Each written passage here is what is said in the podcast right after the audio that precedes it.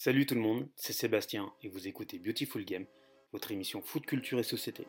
Dans ce premier épisode, je reçois Romain Molina, journaliste indépendant et grand empêcheur de tourner en rond. Avec lui, on va parler de ces personnes dans l'ombre, ces personnes quasiment inconnues du grand public, mais qui pourtant font la beauté de ce sport. Une discussion liée à la sortie du livre The Beautiful Game, paru aux éditions Exuvie, qui traite de sujets en long et en large. Avec Romain, on ne va pas parler que de ça évidemment.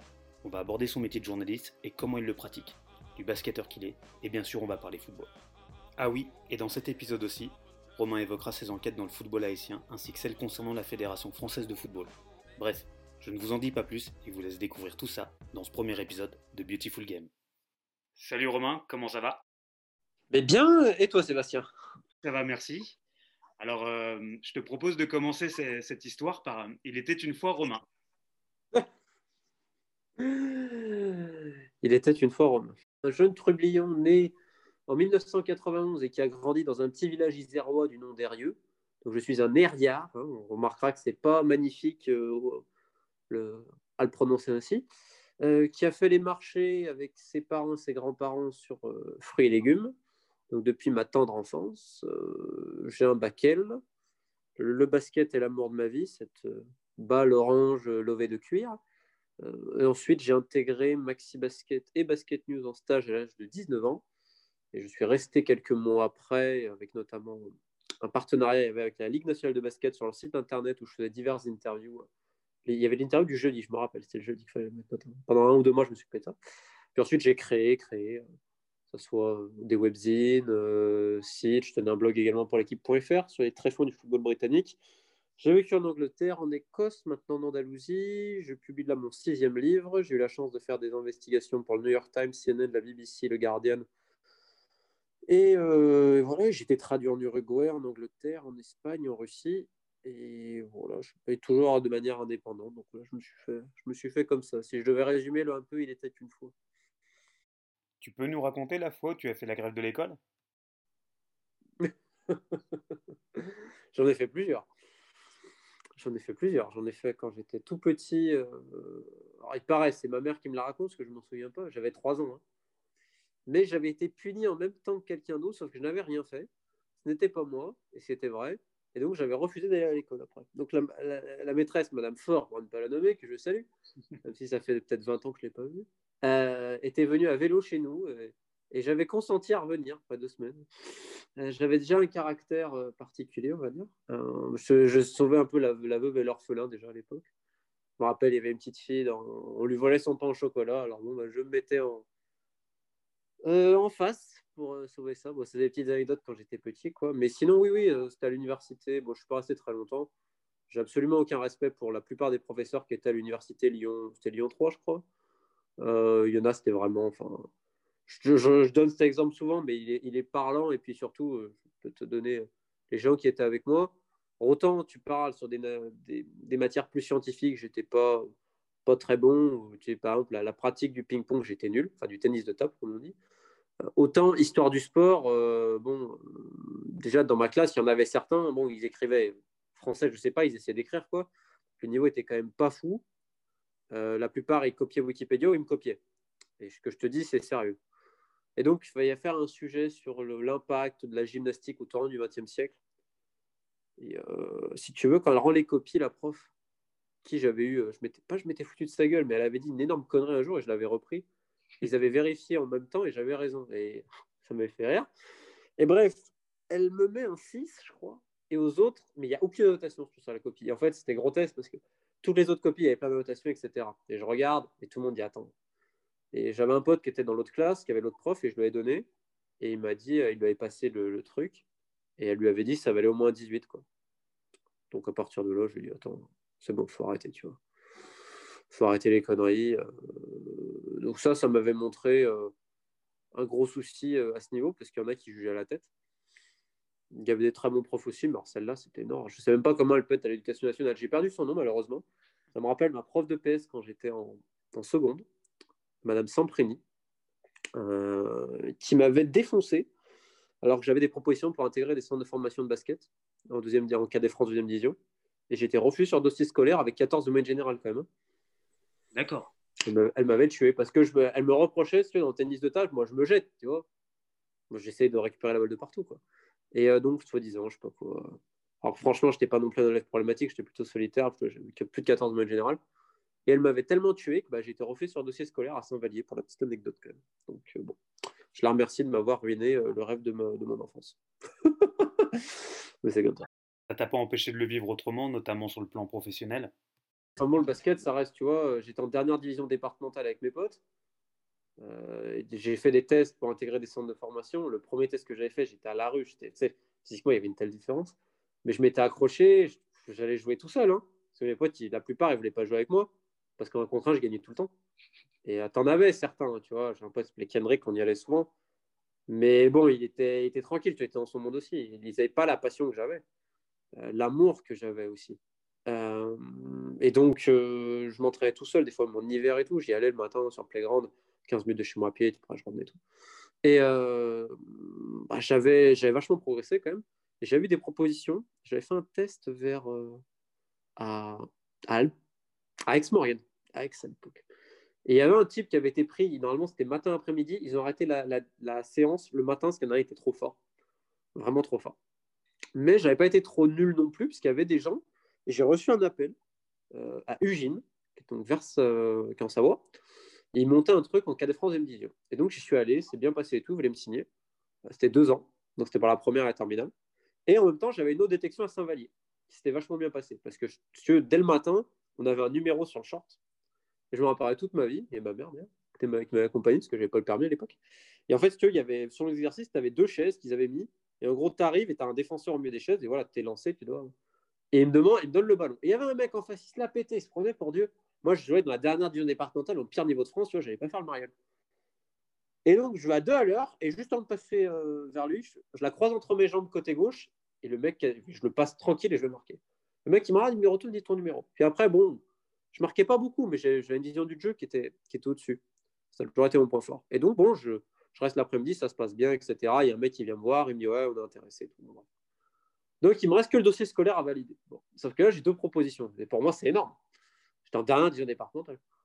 Et euh, je voulais aller à Eugene à la base. Mais il n'y avait que S. Et je pouvais faire S, mais j'avais pas envie. J'avais pas envie. Et il ne faisait plus ES. Putain, merde. Je dis, ah, tu sais quoi, je vais leur dire non, je vais aller à Saint-Vallier, je peux faire L, ça m'ira très bien. Parce qu'il y avait moins d'heures, et honnêtement, je te dis la vérité, c'était ça. C'est que je n'avais pas envie de mettre trop d'heures et de me faire chier. Je, je m'emmerdais en maths, en physique et tout ça. Donc, euh, et tout. Et je suis refusé sur le dossier scolaire. Donc après, je rappelle Eugène et il me disent Ah, mais on a signé quelqu'un euh, la veille, la veille ou deux jours avant. Et donc, je me retrouve sans rien. Et l'année d'après, j'ai refait un test à 17 ans à Clermont-Ferrand. On était une 40 ou 50. J'étais encore au niveau départemental. C'est l'avant-dernier niveau départemental maintenant. Et euh, donc, tout le monde se fout de ma gueule parce que tu dois te présenter au centre. Tu sais, il y en a, ils venaient de Limoges. Il y en a, c'est un ancien de l'INSEP. Il y en a, ils venaient de Lille, etc. Et donc, je me présente, les gens, ils rigolaient, mais je suis quand même resté l'après-midi. Il y avait une sélection, était une vingtaine à être gardée l'après-midi, pour moi, c'était une victoire. Alors, ils ont pris qu'un seul joueur, parce que sa mère connaissait l'un des coachs, il était absolument pas le meilleur. moi non plus, mais j'avais ma place quand même dans les 20 meilleurs de la détection, et pour moi, c'était déjà une victoire. Mais donc, voilà, après, j'ai fait, j'ai fait ce que j'ai fait. J'ai joué en Écosse, en Angleterre, en Espagne, à Gibraltar, où j'étais champion. Mais moi, j'aurais quand même toujours le regret de, de ce qui m'est arrivé quand j'avais 16-17 ans, quand même, parce que j'aurais bien aimé vivre ça. Quand même. Et je regrette pas, mais ouais, tu as une pointe d'amertume quand même, parce que j'avais, je, méritais. Quoi. Je ne vais pas faire genre, mais j'avais vraiment travaillé plus que tout le monde. Tu te voyais évoluer un cran au-dessus? Mais le basket, c'est la mort de ma vie. Donc euh, à partir de là, euh, j'ai tellement travaillé tout seul, mais tout seul. J'y allais tout seul, il n'y a personne qui voulait dans mon village. Et euh, qui pleuve, qui vente, qui neige. Bon, qui pleut, non, j'y allais pas, mais des fois, il y avait du vent. Ça va à rien, j'allais dehors avec mon ballon.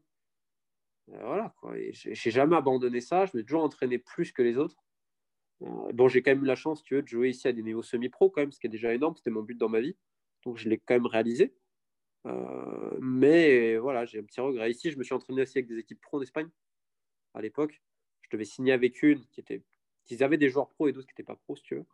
Et puis, ils ont changé le coach une semaine avant de, de la reprise. Le mec, il arrive avec tous ses joueurs, etc tu as le directeur sportif qui me dit non, mais laisse tomber, il va faire trois mois, reste, il va être viré dans pas longtemps. Mais je lui dis, je ne vais pas rester dans un club pour euh, comploter, pour, euh, pour dégager le coach. Donc, je n'ai pas signé. Euh, mais voilà, ça reste quand même l'amour de ma vie, le basket. Malgré le fait que j'écrive sur le foot, c'est le basket l'amour de ma vie.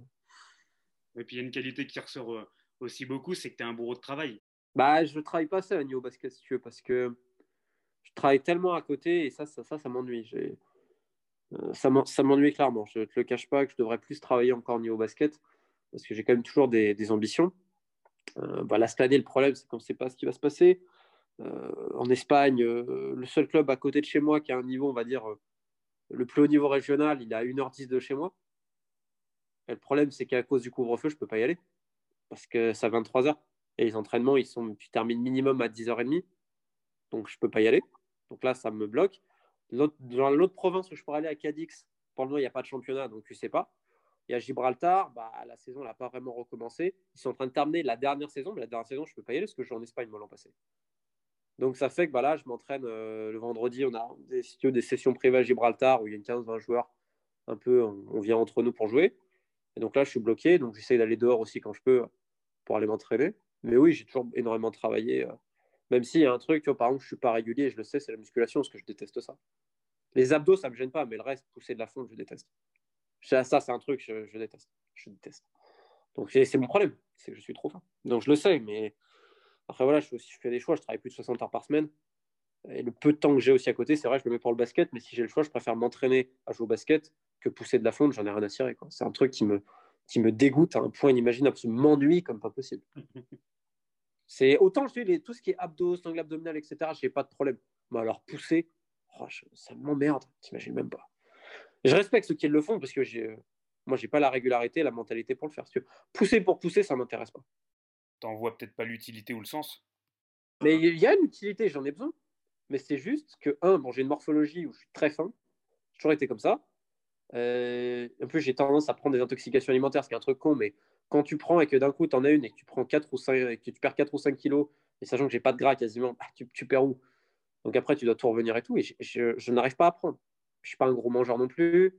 Euh, je fais très attention tu vois, à l'hygiène de vie. Jamais bu, jamais fumé. Euh, je bois pas de soda, je bois que de l'eau. Je mange beaucoup de fruits et légumes, etc. Euh, donc je fais très attention à tout. Mais je sais que mon problème, il est là et qu'il va falloir que je mette un coup de pied au cul. Le problème pour faire ça, c'est aussi qu'il faut que j'ai du temps. Et là, bah, vu que financièrement c'était très compliqué aussi, j'ai dû travailler comme, euh, comme un forcené. Je suis très perfectionniste. Et dans le même temps, j'avais des dossiers qui me tenaient à cœur, le dossier haïtien et autres, des abus sexuels sur mineurs. Donc bah, forcément, ça prend un temps infini. Euh, donc j'ai pas forcément le temps non plus. Et puis j'avais pas l'argent non plus pour aller dans une, salle de sport. Je n'avais pas l'argent. Là maintenant, avec ce que je gagne là, après je gagne des milliers de cents, mais maintenant j'arrive quand même à, vivre, pas à survivre. Mais c'est vrai, c'est pas toujours. Voilà, j'ai dépassé 1000 euros par mois maintenant. Avant, je les avais pas. Euh, donc maintenant, je, peux peut-être me repayer un abonnement à une salle de sport.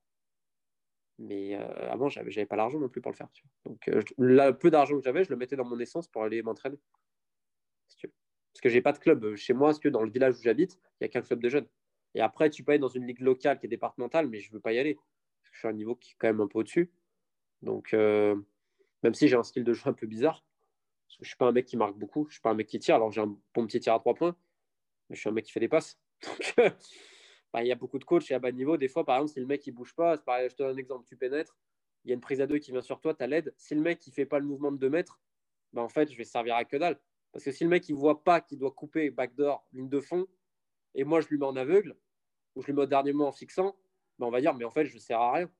C'est pour ça que quand j'ai eu la chance de m'entraîner à meilleur niveau physiquement, j'étais pas bon. Je peux courir, j'ai un bon cardio.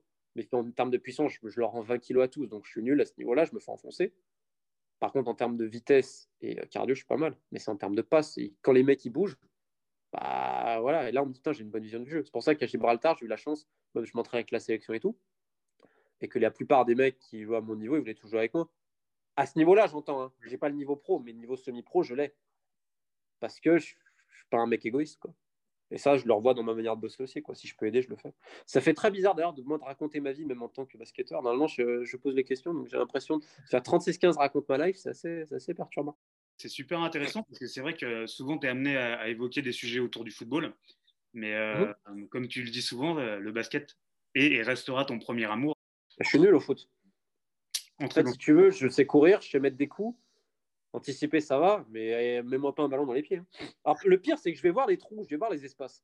Mais j'ai pas la capacité technique. Je suis nul avec mes pieds. Nul. Nul. Mes pieds me servent à me lever, euh, sortir de mon lit. Quoi. Donc, euh, Par contre, je joue à l'uruguayenne. J'ai un peu un sang la Diego Lugan, bon, là, je, l'avoue. Mais euh, j'ai une grande passion pour le foot, mais c'est vrai qu'en termes de pratique, et même si tu me demandes mon choix, c'est le basket, évidemment. évidemment. Mais j'adore le foot, hein, ça n'empêche pas. Hein.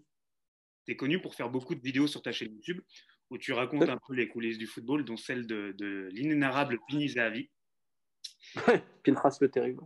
Tu es connu et reconnu pour ça. Tu as une espèce de, de fanbase qui te suit un peu ici et là et qui est demandeuse de ce genre d'infos. Alors du coup, la question que je me posais, c'est euh, d'où est-ce que ça t'est venu, cette envie de faire ce journalisme-là? Et pourquoi tu t'es pas orienté sur euh, la couverture de match ou l'écriture d'articles au quotidien, comme on peut le voir dans, dans des journaux euh, traditionnels tels, l'équipe ou dans d'autres médias? Bon, la première chose, c'est que je vis pour être heureux. Donc c'est très égoïste à la base, mais enfin, le premier qui dit l'inverse, je n'y crois pas. Enfin, je veux dire, le peu de temps qu'on a passé euh, sur Terre, mieux vaut en profiter au maximum et être le plus épanoui possible. Et après, tu as plusieurs choses qui peuvent épanouir les gens. Moi, j'avoue que ce qui m'épanouit, c'est l'amour. Et tout ce que je fais, je le fais par amour. C'est-à-dire le basket, c'est par amour. Et pourquoi, par exemple, j'ai ce style de vie-là? Parce que ça me donne du temps pour le basket. Et que j'ai pas envie d'avoir des, impératifs d'heures, de sujets. J'ai envie de vivre comme j'ai envie. Donc, un jour, j'ai pris ma C1 rouge, immatriculé 38 de mon Isère natal, et je suis parti en Angleterre, je suis parti en Écosse, j'ai traversé toute l'Europe pour venir en Andalousie m'installer. C'est pas pour des ambitions professionnels, c'est juste que j'avais envie. J'ai envie de vivre comme je. Tu vois, de rencontrer des gens, de, voir autre chose. Et j'ai fait aussi des choix pour le basket, à mon, à mon maigre niveau, parce que ça m'anime complètement. Euh, et dans le même temps, j'ai une grande passion et un grand amour pour le foot et tout ce qu'il y a autour. Les rencontres avec les gens, les destins des joueurs, des entraîneurs, des employés, tout ça. J'ai rencontré des gens merveilleux dans ce monde, euh, malheureusement vérolé. Donc, ensuite, j'ai un deuxième problème, c'est que j'arrive pas à fermer les yeux. C'est-à-dire, je te reprends l'exemple, quand j'étais gamin, la, petite fille s'appelait Céline, pour la petite anecdote. Euh, c'était d'ailleurs la plus mignonne de ma classe, alors peut-être que c'était la raison pour laquelle je la défendais, non, je ne plaisante. Mais plus sérieusement, on me raconte que voilà, j'ai toujours été comme ça, même je m'en souviens.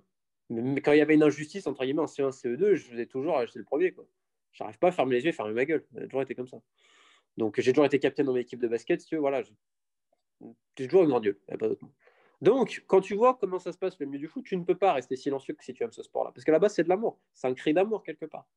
C'est un cri d'amour envers euh, les gens floutés, euh, floués, excuse-moi, parce que flouté, ça veut dire autre chose quand même. J'arrive pas à parler français. Euh, envers les gens spoilés, envers une certaine immoralité. Donc ça, ça m'a toujours animé et ça m'animera toujours. Je ne pourrais pas changer ce que je suis. Quand j'ai vu ça, eh ben, je me suis dit, je n'ai pas réussi à fermer les yeux et je suis très curieux, trop curieux, c'est le problème. Tu vois par exemple, je lis beaucoup. J'ai même des livres sur l'histoire de la piraterie, par exemple, parce que ça m'intéresse énormément. Euh, je suis très curieux, j'aime la vie profondément. Je peux me passionner et m'enthousiasmer pour plein de sujets. Ça peut être par exemple pour les couches, ceux qui ont bâti les pyramides au Soudan, etc., comme l'histoire de la piraterie, euh, comme qu'est-ce que j'ai, comme par exemple ce qui se passe aux Seychelles. Enfin, j'ai vraiment euh, un amour débordant pour la vie, pour la curiosité, pour le savoir, pour l'échange, etc. C'est vraiment quelque chose qui m'anime profondément. Je, suis amoureux de la vie. Euh, donc c'est ça qui définit aussi mes choix. Et ensuite, j'ai jamais eu de proposition, je n'en cherche pas, je ne veux pas vivre à Paris, je ne veux pas faire de l'actualité parce que ça ne m'intéresse pas forcément. Un match de foot, j'ai envie de le regarder quand j'ai envie. J'ai pas envie qu'on me dise tu regardes ça, j'en ai rien à cirer. Par exemple, la plupart des matchs, je m'en fous. Je regarde un match que j'ai envie de le regarder. Et je pense qu'en plus, les matchs, tu prends plus de plaisir quand tu vas au stade, première chose. Et deux, quand tu as une véritable raison. Moi, je, te dis, ça m'éclate beaucoup plus de voir Luton Tamworth en 5 division anglaise que de voir Chelsea PSG. Parce que été invité ce soir-là pour Chelsea PSG, je ne suis pas allé. Je suis allé voir un match de 5 division parce que j'en ai rien à cirer de Chelsea PSG en fait. Ça ne m'intéresse pas. D'aller en loge, etc. Je m'en fous. J'ai rien à cirer. Je préfère faire Luton Tamworth en 5 division. Il y avait ma mère pour l'anecdote. J'ai amené ma mère là-bas à Kenilworth Road, qui est un stade en boîte de sardines en boivrier. Euh, où il y avait le défenseur de Luton, Steve McNulty, qui est quand même un mec un peu mal dégrossi avec les tempes grisonnantes, qui avait la trentaine d'années à l'époque, qui, a donc, qui était ventru, et dès qu'il touchait la balle, tout le monde criait Sumo, Sumo. C'était magnifique. Le mec, tu sais, il faisait les fans de frappe à l'ancienne, il avait tout le monde. Ah, c'était un bonheur. Luton s'était imposé, d'ailleurs, c'était l'année où il remonte en quatrième division anglaise, et ça, je peux t'en parler avec un plaisir pas possible. Mais dans le même temps, si un jour j'ai envie de regarder un match avec des champions, je peux le faire. Et j'aime pas du tout la vision élitiste que certains ont en disant ouais, avec des champions, c'est pas le foot, etc. Mais non, mais faut arrêter. C'est juste que chacun ses plaisirs. Moi, si j'ai envie de regarder un gros match, je le regarde. Si j'ai pas envie, je regarde pas. Moi, ça m'amuse les tours préliminaires de Coupe d'Europe et de qualif à la Coupe du Monde. Alors qu'il y en a plein de matchs qui sont truqués et que c'est pas du vrai foot. Mais parce que des fois, je vais connaître un gars, etc. Et donc ça, J'apprécie. Le championnat écossais, pourquoi? Parce que j'ai aussi des potes qui jouent là-bas. Puisque j'ai un amour immodéré pour l'Écosse. Donc voilà, et c'est pour ça que je ne m'intéresse pas de commenter les matchs. Il y en a plein qui le font. Moi, je fais ma voix, et ma voix, c'est quoi? C'est d'utiliser le foot comme un objet de recherche à 360 degrés, social, culturel, historique, politique, criminel, et aussi destin humain. Et donc, euh, voilà, c'est pour ça que j'ai fait ça, parce que c'est ma voix, c'est la manière dont je vois la vie, et euh, je vois, le, on va dire, le journaliste, que je ne me considère pas journaliste, et je vois tout ça. Donc, c'est, tu mets ce mélange-là, et le fait que j'ai envie de vivre comme je veux en donnant du temps pour le basket et pour moi, même si je travaille énormément, et ben ça fait, ça fait la vie que j'ai aujourd'hui. Et du coup, Romain, dans ta, dans ta manière de travailler, est-ce que toi, tu as des influences? Est-ce qu'il y a des, des, journalistes ou des médias ou même des œuvres qui t'ont inspiré dans ta manière de faire ce que tu fais? Les marchés. Parce qu'au marché, as... ça c'est pour les interviews, tu as juste l'expression du client, l'expression faciale, pour savoir comment l'aborder. Je te donne un exemple tout con. Une fois, je m'étais planté. Il y avait une dame, je me suis dit, elle doit avoir un peu de second degré. Elle me demande comment sont mes melons. Moi, je lui ai dit, dégoûtant, madame. Comme d'habitude, je vous en mets combien? Sauf qu'elle, elle, a pris premier degré. Je dis, merde. Mais normalement, tu sais, je, sais avec, je savais plus ou moins avec qui faire du second degré, etc. Donc, ça m'a beaucoup aidé. Même dans l'approche, des autres. Après, en influence, je te dirais Eduardo Galeano dans la manière d'écrire, exceptionnel. Exceptionnel écrivain uruguayen à l'époque. Euh, je te dirais, j'étais très influencé par la littérature foot anglo-saxonne. Euh, des mecs comme James Montag, euh, Rory Smith, euh, Sid Lowe. vraiment, ça, ça a été pour moi clé. Martin Gray aussi, qui est un sacré écrivain quand même, je trouve. Donc cette manière-là aussi de concevoir le foot comme un objet de recherche, je tiens de là quand même. Donc j'étais très influencé à ce niveau. David Cohn aussi, mec du Guardian, très très fort, qui a fait un excellent livre sur Witches and God sur Manchester City. Euh, je te dirais aussi Anthony Clavan, The Promised Land, livre sur Leeds, qui est vachement bien, par rapport avec la communauté juive, etc. Parce que lui, mettre confession juive, c'était vachement intéressant. Euh, donc je te dirais ces gens-là, et la plupart maintenant, je les connais aujourd'hui. Voilà, Mister de Rory Smith, qui est pour moi une référence. L'un des meilleurs livres que j'ai lu, c'est Fear and Loving de la Liga, l'histoire du classico par Sidlow, qui est un truc exceptionnel, où tu arrives justement à voir tout ce mélange socio-culturel, politique, destin, et l'exigence. Parce que nous, on n'est pas vraiment exigeant en France. Je dis franchement, je vois le niveau, le niveau il est bas quand même. Le niveau est très bas parce qu'il n'y a pas assez d'exigence. Donc en fait, il y a ça. Et l'autre influence que j'ai eue, c'est Fabien Fréconnet, euh, qui est à Basket News et Maxi Basket. Un mec incroyable. Complètement dans son monde, mais pour moi, qui est un génie, qui est un mec humainement super. Mais pareil, c'est l'exigence. C'est aussi le fait de te responsabiliser toi-même. Euh, très humain. Donc je te dirais lui. Et que je réfléchisse, que je te dise pas de conneries je pense que j'ai fait à peu près le tour. Je pense que j'ai fait à peu près le tour de certaines influences que j'ai eues. Oh, euh, Martin Smith, le mec de Frontline, alors lui, il fait pas dans le foot, mais il fait des documentaires, notamment sur le Moyen-Orient. J'aime beaucoup la manière dont, Frontline travaille. Un truc qui m'a beaucoup inspiré également. Donc je te dirais, euh, je te dirais ça aussi. Je te dirais Pat Conroy aussi, un écrivain américain qui était fan de basket, d'ailleurs, qui joue au basket, qui avait fait Saison Noire, qui a été traduit en français, qui est un excellent roman. Un roman bio, autobiographique pour le coup, autour de sa passion pour le basket, son père violent, etc. C'était vachement intéressant. Euh, donc voilà, à peu près, je te fais à peu près le tour. Et attends, j'ai oublié, j'ai oublié, oublié quand même Philippe Brunel de l'équipe, qui a une plume exceptionnelle.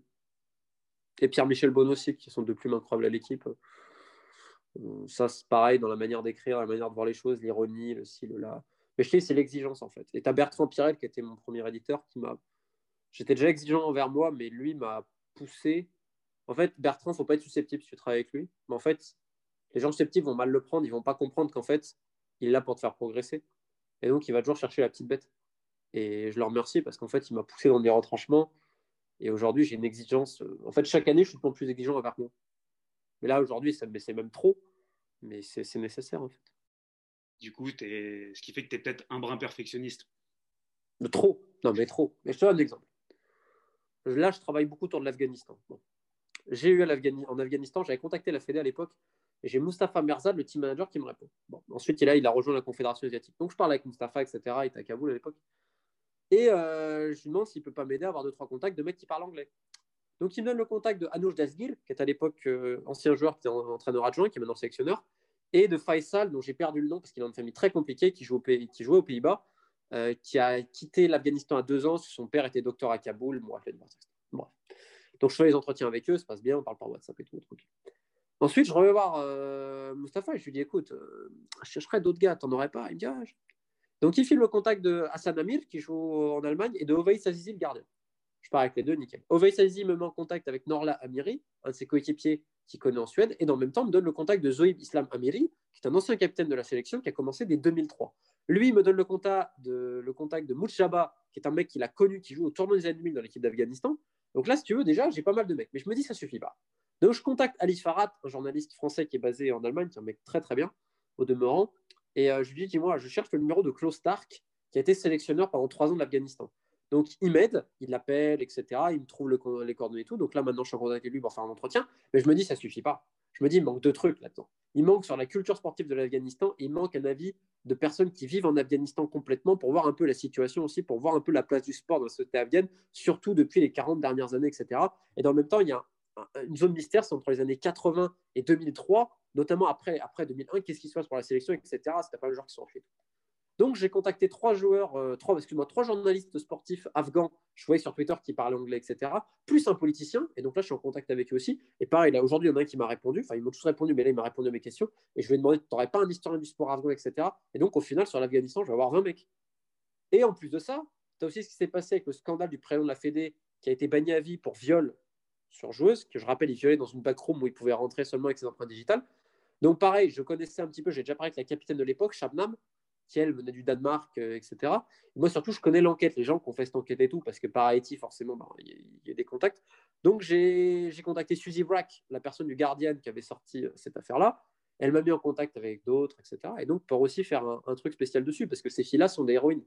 C'est vraiment euh, les joueuses qui composent l'équipe nationale d'Afghanistan et celles qui ont permis, malgré tous les dangers, l'arrestation, enfin pas, pas arrêté malheureusement, mais le bannissement, la suspension de cette horrible personne, ce sont des, héros.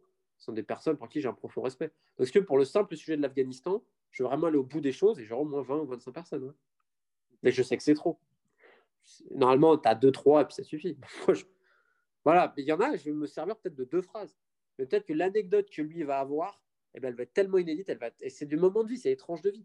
moi, ce que je, vois, c'est les tranches de vie. Et c'est aussi pour m'imprégner de la culture. Donc euh, voilà, à peu près comment je travaille.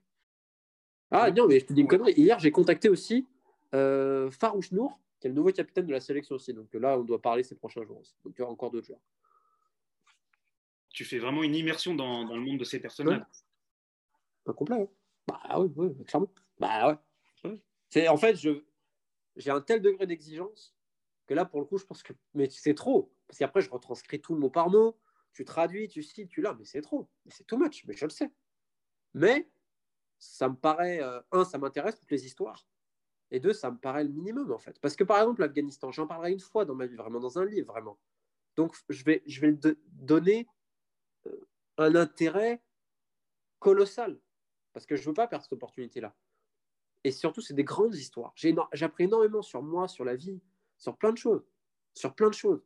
Je fais des rencontres parfois merveilleuses. Le gardien de l'équipe d'Afghanistan, c'est un type merveilleux. Ovais Azizi, c'est l'épilogue de, livre que je sors là. Et en fait, l'idée, c'est d'avoir un tome 2 qui commence par les bons baisers de Kaboul. C'est parce que les deux vont suivre, en fait. il y aura au moins 4, 5, il y aura au moins 3-4 chapitres sur l'Afghanistan. Ouais, clairement. J'ai commencé aussi un peu sur la Syrie, sur la Libye.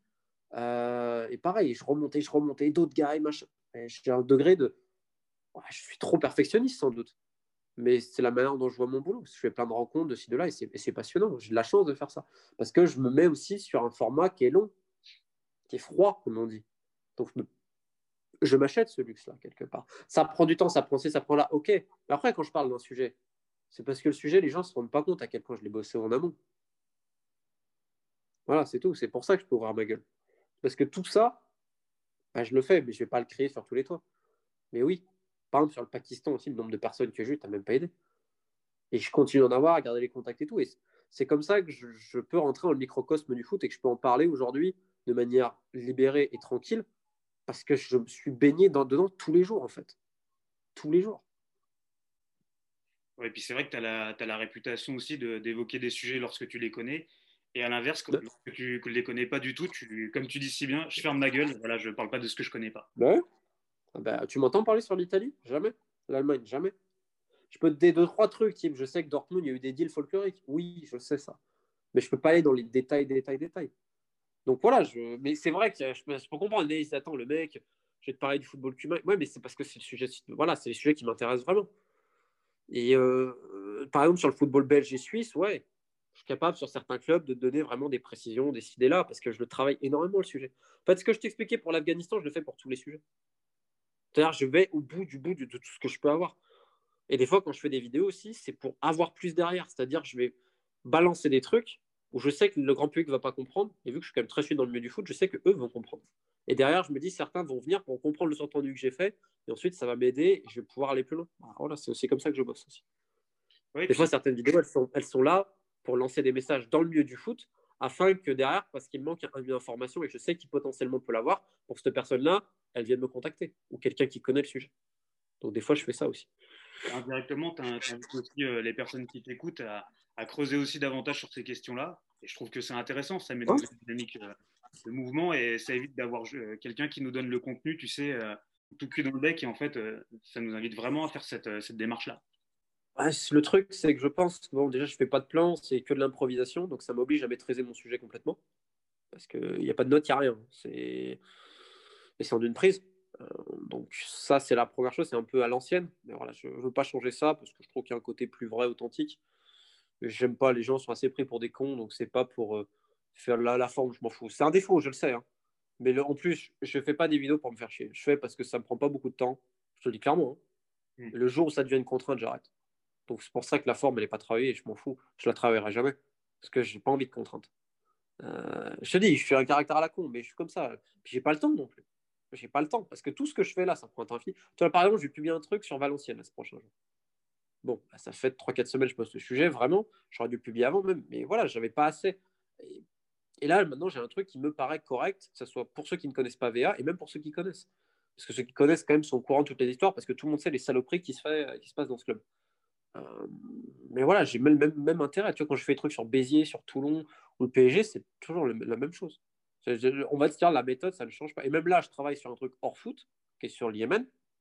C'est pareil. Tu vois, par exemple, dimanche, j'étais avec un, yéménite qui habite pas très loin de chez moi, un anglo-yéménite qui est fils d'un chef de tribu. Euh, on a parlé de plein de choses, etc. Enfin, c'était fascinant. Et je remonte super loin. Là, tu vois, par exemple, j'ai un entretien cette semaine avec l'ancien conseiller économique des outils. Euh, j'étais hier au téléphone avec un ancien prisonnier politique, Souali Saleh, l'ancien président, qui est l'un des responsables du STC, qui est donc les séparatistes du Sud. Euh, et tous les jours, je remonte. Par exemple, je connais aussi le fils de l'ancien ministre de la Santé dans le Sud, qui est le, donc le fils de ce monsieur-là, son père, c'est lui qui a fait la première vraie pharmacie du Yémen, etc. Enfin bref. Et je fais dans des trucs, mais tu n'as même pas idée. Et j'utilise absolument la même méthode, c'est-à-dire, je me parle à je ne sais pas combien de personnes pour arriver euh, à, comprendre, si tu veux. Enfin, comprendre. Je ne pourrais jamais comprendre comme un yéménite, hein, mais au moins être fidèle à, ce qu'ils disent. Parce que ce n'est pas moi qui parle, c'est eux qui parlent. par exemple, dans mes livres, tu remarqueras, d'ailleurs, on me l'a souvent dit, pourquoi tu ne mets pas plus en avant? Mais l'auteur n'a pas à se mettre en avant. C'est un metteur en scène. Les héros, c'est les joueurs, c'est les coachs, c'est c'est là. C'est pas... On doit s'effacer. Et ça, j'ai toujours eu cette euh, volonté-là aussi. pour ça que mes vidéos, c'est pour un autre format, etc. Mais moi, ça me fait chier. Moi, si je pouvais, je mettrais les, les joueurs, les acteurs, les si en avant. Mais il y en a qui ne peuvent pas parler. Donc, ils parlent à travers moi, quelque part aussi. Je sais pas si tu vois ce que je veux dire. Ah, complètement. Je veux qu'on parle de mon travail, pas de moi. Moi, moi les gens ne me connaissent pas finalement, la forme, c'est anecdotique. C'est le fond qui est le plus intéressant. Ah, mais après, je comprends. On vit dans une société où c'est l'inverse. Donc, mais moi, tout ce que je fais, je le fais pas pour des scores, des là. Les gens, des fois, on m'envoie des, des, trucs, des fois, les gens qui parlent sur comment je serais, etc. Mais ils n'ont aucune idée de comment, comment, je suis. Je suis complètement à l'inverse de ce qui se passe. Et je le revendique. je veux dire, mon livre, je me fais chier quand même à écrire trois chapitres sur le football cambodgien quand même. Hein. Mais je suis allé au bout. Et, et encore, j'aurais aimé aller encore plus loin mais j'ai retrouvé la famille de, de Penprat, qui est donc le grand joueur de l'âge d'or du football khmer, l'un des joueurs préférés du roi Sihanouk à l'époque. Je l'ai retrouvé. Avec son fils, que je remercie, Stéphane d'ailleurs. Mais euh, il m'a fait l'entretien. Il fait voilà, je suis allé au bout du bout, du bout, du bout, du bout, du bout de la logique. Et j'ai fait 80 ou 90 000 signes sur football khmer. Ouais. Parce que j'avais envie. Et je trouve que c'est intéressant. Donc c'est sûr que voilà, je vais à contre-courant des codes, mais moi, ça me va très bien. Et du coup, euh, tout à l'heure, Romain, tu as, évoqué Eduardo Galeano. Et, euh, ouais. et moi, du coup, j'ai tendance à penser que tu as une sensibilité sud-américaine, et, euh, notamment ouais. lorsque tu évoques l'Uruguay et, et, la Céleste. Et je voulais savoir, toi, si tu avais, avais, une ou des histoires qui t'avaient marqué concernant, concernant la sélection uruguayenne. Il y, en a, il y en a, plusieurs. C'est un pays pour lequel j'ai beaucoup de beaucoup d'attirance. j'ai eu la chance de le traverser d'est en ouest au volant d'une voiture de location, c'était pas mal d'ailleurs, parce que les routes en Uruguay sont parfaites quand même. Alors par contre, c'est très marrant parce que l'Uruguay est un petit pays, mais les routes sont tellement droites que tu n'en vois jamais la fin. C'est un peu un pays ironique, puisque l'une des plus grandes prisons du pays, c'est la prison de la liberté. De la liberté. Euh, mais bon, ça n'est pas un paradoxe pour en Uruguay, qui est, un pays assez fascinant. Moi, je me rappelle, j'arrive en fait en Uruguay depuis l'Argentine. J'avais pris le bateau de Buenos Aires à Colonial Sacramento, qui est la seule ville coloniale vraiment euh, divisée d'ailleurs entre architecture espagnole et portugaise qui est une ville vraiment magnifique pour le coup, même si pour retirer de l'argent au début, on ne comprenait pas, c'était n'importe quoi. Enfin bref, c'est encore autre chose ça. Euh, et donc ensuite, on prend un bus pour aller à Montevideo, où j'avais euh, loué un appartement, etc. là-bas. Alors pour l'anecdote, l'appartement, le mec qui me l'a loué, c'est quand même très drôle. C'était un peu après la Mano Negra, et le mec, écoute bien, c'est un ancien employé à euh, Boris Berezovski et Badri Patakatichvili, c'est un russe, et qui était quand même deux types de la Mano Negra. Je dis putain, mais c'est un sketch, c'est pas possible le truc, tu vois, je suis poursuivi. Et ça, c'était assez marrant. Et ensuite, j'ai eu la chance de vraiment voir le pays. Je me rappelle le premier soir à, Montevideo. Euh, donc, on est sur la Rambla. Montevideo, une énorme Rambla, donc euh, balade en bord de mer, des kilomètres et des kilomètres. Parce que Montevideo, tu n'as pas vraiment de centre. C'est une ville qui est construite de manière assez, assez bizarroïde, honnêtement. C'est particulier. Surtout quand tu as fait Buenos Aires avant. Mais bon, bref, tu cette magnifique Rambla. Et d'un coup, tu as plein de gens qui applaudissent. Eh, je ne comprends pas. Et je demande à un gars qui boit son maté, je lui dis, mais il se passe quoi? Bah, Il me dit, euh, il y a le soleil qui se couche quand tu n'es pas au courant, tu vois, tu es, surpris. Et il y a un côté euh, pur que j'ai beaucoup aimé, un peu côté sauvage aussi. Après, dans le foot, tu le ressens. Euh, je te dis, c'est un pays de paradoxe parce que c'est un pays blanc. 80, 90% des gens sont blancs en Uruguay. Mais le premier pays euh, d'Amérique latine qui a fait jouer des gens noirs en équipe nationale, c'est l'Uruguay, dont la merveille noire. À l'époque, la perle noire de Salto, Andrade. Et ensuite, tu as eu le capitaine Obdulio Varela aussi, euh, métis noir, je ne sais pas comment on peut dire, mais en tout cas qui, était, voilà, qui, n'était pas blanc. Donc ça, c'est une certaine ironie quand même, je trouve. Euh. Et ensuite, bon, je dirais l'histoire euh, ah, l'histoire d'Diego Lugano, qui est pour moi absolument incroyable, qui était capitaine emblématique et vraiment une personne en plus qui a aidé pour que les joueurs prennent conscience de leurs droits également de travailleurs, etc., qui avait une vision assez ouais, qui assez syndicaliste du truc. Et puis cette anecdote m'a toujours tué de rire, c'était le barrage de qualif à la Coupe du Monde. Euh, c'était contre le Costa Rica, si je ne dis pas de bêtises. Peut-être que je me trompe, je crois que c'est le Costa Rica. Et son centenario de Montevideo, le grand stade absolument magnifique, est à l'hymne qui résonne. Ils ont amené un chanteur, El Sourdo, pour chanter l'hymne uruguayen. Le problème, l'hymne uruguayen, c'est l'un des plus longs au monde, il fait quasiment 6 minutes. Et euh, normalement, tu as 90 secondes autorisées hein, pour les matchs FIFA. Et l'arbitre, c'était un Suisse, M. Boussaka. Et donc, l'hymne passe, deux minutes, trois minutes, stade est en etc. Tu as l'arbitre qui s'approche de Lugano qui dit Lugano, rompe filas. Donc romper les rangs, en gros, c'est bon, c'est fini. Euh, non, non, deja la gente cantar. Laisse les gens chanter. Okay. 30 secondes après, il fait Lugano, rompe filas. Et tu dis non, mais laisse les gens chanter, c'est mon pays. Et l'autre, tu lui dis ah, je vais suspendre le stade, je vais siffler un penalty, etc. Et lui, il lui dit euh, acá no estás en Europa, acá te arrancamos la cabeza? Donc en gros, il lui dit euh, ici, tu n'es pas en Europe, ici, on t'arrache la tête. Laisse, mon pays chanter, laisse mes gens chanter. Et donc, tu as les mecs du Costa Rica, tu le vois sur les images d'archives, se sont tous barrés, déjà. Et les, Lugano les fait revenir pour tous les serrer la main, etc. Et finalement, ils vont se qualifier au terme de ce match-là. Mais, c'est l'exceptionnel, cette histoire-là. Laisse, mon pays chanter. Ici, on t'arrache la tête. Qu'est-ce que tu fais? Et ce sentiment, ça m'a fait penser aux larmes de Jiménez contre la France. Et je dis, ah, les larmes, non, c'est parce que les gens ne comprennent pas ce rapport transcendantant, fusionnel, qui peut exister entre la Célesté et son peuple. C'est vraiment quelque chose euh, d'exceptionnel. Et euh, ce patriotisme-là, cette fierté-là, euh, quand tu vas en Uruguay, c'est peut-être à cause de leur situation géographique, engoncée entre deux géants, le Brésil et l'Argentine. Je ne saurais te dire, mais il est exceptionnel. Exceptionnel. Ça, c'est Puis tu as une autre anecdote de Lugano qui est marquante, c'est une de ses premières sélections, il fait super chaud, donc à la mi-temps, il va pour changer le maillot, il, donc il balance le maillot si tu veux. Et tu as les anciens de la sélection, je pense que Dario Rodriguez, il lui fait qu'est-ce que, qu'est-ce que tu fais là? La Célesté, il ne peut pas être par terre. Ça n'existe pas ça. Il ne peut pas être par terre. Donc si tu veux, ce respect qu'ils ont de la Célesté, il est incroyable. incroyable. Mais on en revient à ce que je te dis, c'est l'amour.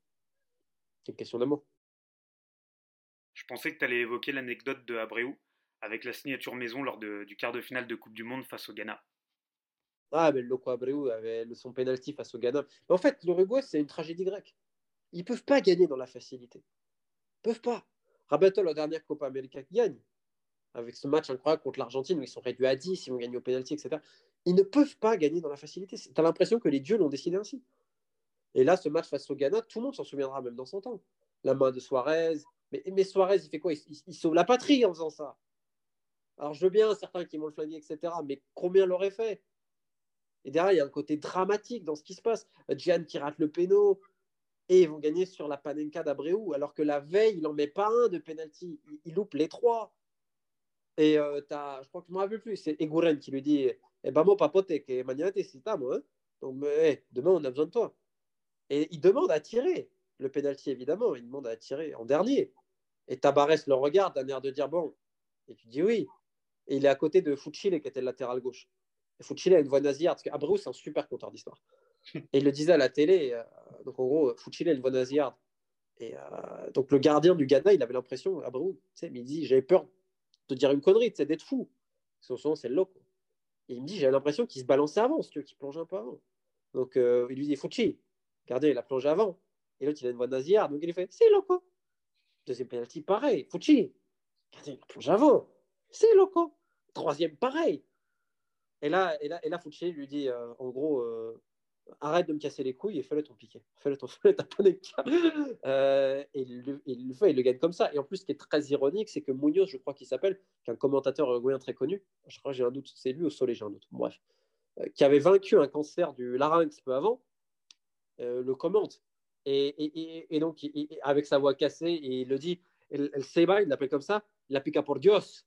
Elle se elle se et après il marque. Voilà, il se qualifie. C'est exceptionnel, exceptionnel. Je, je, vous conseille à tous de regarder avec ces commentaires-là sur YouTube. La manière dont il le parle, la manière dont il l'amène, c'est exceptionnel. Pour ceux qui comprennent l'espagnol, c'est exceptionnel, exceptionnel. Et ça te montre à quel point le foot est unique au monde en termes d'émotion. Exceptionnel, exceptionnel. Et on vit pour les émotions en tant qu'être humain. Donc c'est pour ça que ce sport, indépendamment de ce milieu gangréné et tout, aura et gardera toujours ces histoires absolument surnaturelles. Quels sont tes premiers souvenirs dans le football romain? Dans l'immeuble où on habitait à Erieux, il y avait un, locataire qui s'appelait Kofi Sylvestre, qui était le gardien, un gardien ivoirien qui jouait pour le club local. Et moi, j'allais très souvent chez lui quand j'étais petit. Quand j'avais 4-5 ans, j'étais tout le temps avec lui quasiment. Et on jouait dehors, etc. Donc c'est Sylvestre. C'est Sylvestre. Et c'est pour ça que je voulais faire gardien aussi. C'est pour lui. Euh, donc au début, j'étais gardien quand j'étais petit, donc c'est ça, le premier souvenir. Sylvestre. Que j'ai plus de nouvelles depuis 20 ans sans doute, mais que voilà, moi je me souviens de ça. Puis après, mon, entraîneur en poussin dans le petit club de Valence, hein, par petite anecdote, il s'appelait Daniel. Mais même fait des spécifiques gardiens à l'époque et tout. Donc voilà, moi c'est mes souvenirs de foot, c'est la pratique. Et c'est ça. Et rapidement, il émergé au basket, quoi. Donc émigré au basket. Donc en termes de pratique, après, je jouais, jamais. J'avais fait un ou deux entraînements, des fois dans le club local, ce qui m'avait demandé, ils avaient besoin d'un joueur, etc. Donc je me mettais derrière et je savatais tout le monde, quoi. Mais euh, à la Lugano, quoi. Donc voilà, voilà les premiers souvenirs, c'est Sylvestre. Et aujourd'hui, tu regardes à peu près combien de matchs euh, dans une année? Parce que tout à l'heure, tu disais que tu regardes un match quand tu as envie d'en regarder un. Ouais, quand envie. Bon, ça dépend. Si j'ai envie de regarder, je regarde. Là, tu vois, par exemple, j'avais envie d'aller, mais ça, je ne vais pas pouvoir, ça m'emmerde. Euh, je voulais faire un reportage inside de la sélection syrienne qui va jouer à Dubaï là contre l'Ouzbékistan et la Jordanie en amical. Mais c'est la merde, là, je peux pas y aller, ça me fait chier. J'aurais pu. Ou j'avais Maroc, Centrafrique aussi, ça m'intéressait. Ça, ça m'intéresse. Quand je suis allé voir Bahreïn, Irak, Yémen, Arabie Saoudite, Pakistan, Cambodge, ça, m'intéresse. Les préliminaires de Ligue, Ligue Europa, Ligue des Champions.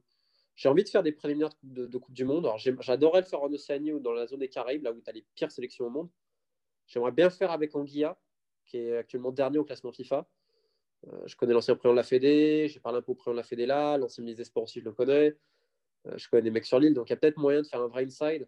En même temps, faire un vrai documentaire, ça pourrait être cool. Euh, mais par exemple, si j'ai envie de me regarder un match de, Ligue des Champions africaine, je me le regarde. Si j'ai envie de me regarder un match de Gal je le regarde. Mais là, là actuellement, par exemple, je ne regarde pas vraiment de match, donc ça ne m'intéresse pas. J'ai pas, j'ai pas spécialement envie. Quoi, donc, je... j'ai pas le temps non plus, si tu veux. En plus, n'oubliez pas un truc, c'est que bon, quand je suis en saison, moi le soir, j'ai entraînement. Donc j'ai trois entraînements par semaine à peu près. C'est le soir et le match le week-end. Donc, euh, donc ça limite aussi, tu vois. C'est pour ça que tu m'entends jamais parler des performances sportives, parce que je n'aurai pas assez de matchs. J'ai pas le niveau pour ça non plus, tu vois. Je pense, en termes d'analyse tactique, je dois pas être le dernier des connards, mais j'ai pas le niveau. Je laisse, je, reste à ma place, quoi. J'écoute. Même s'il y a beaucoup d'imposteurs dans les analyses tactiques aussi, ça j'ai remarqué, ça. Mais il y, a des gens très intéressants. Tu prends des mecs comme Elton Mokolo, euh, qui est un mec du Club des 5 qui est trop très intéressant.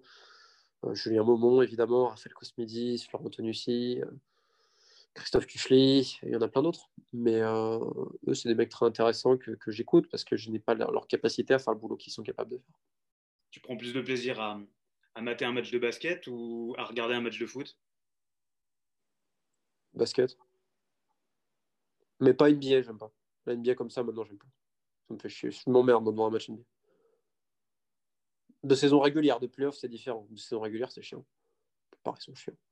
T'es pas nostalgique de la NBA des années 2000 Oui, parce que c'est avec celle que j'ai grandi, donc je vais faire le vieux con. Mais c'est parce que j'ai grandi avec. Si j'avais grandi avec la NBA d'aujourd'hui, je te dirais la même chose dans 10 ou 20 ans. On a toujours tendance à le spleen de la jeunesse, à dire que c'était mieux avant. C'était pas spécialement mieux. Par contre, c'est vrai que la NBA a changé. Elle a changé. Après, chacun ses goûts. Euh, moi, j'ai tendance à préférer celle des années 2000. Oui, dans le style de jeu, dans plein de choses. Euh, parce qu'il y avait aussi des mecs qui, moi, m'inspiraient profondément, comme Nash. Mais même moi, j'avais une grande passion pour les meneurs de jeu à la Papa Lucas en le grec, Diamantidis, qui pouvait tout faire. Pour moi, genre incroyable. La Bomba Navarro, même si j'aime beaucoup Sergio Llull, attention. Euh, Allen Iverson, j'étais absolument fan quand j'étais, plus jeune aussi. Euh, Jason Kidd, John Stockton, des mecs comme ça, Dikembe Mutombo. Voilà, c'est moi des noms évidemment qui me, qui me parlent. Il y a des mecs complètement. Aujourd'hui, tu pourrais plus avoir un Ben Wallace par exemple, qui était Big Ben Wallace, des Pistons, défenseur devant l'éternel, du Romal, qui n'était pas si grand que ça en plus. Il faisait que 2-8, je crois, Big Ben. Mais qui avait les mains un peu. Il avait des mains de plâtrier, quoi. Donc, euh, ça n'existe plus vraiment. Puis moi, j'étais abonné à Lasvel aussi quand j'étais plus jeune. J'étais abonné à Lasvel. Moi, j'étais à Strogon. J'étais dans le COP de. on n'était pas nombreux, mais j'étais dans le COP.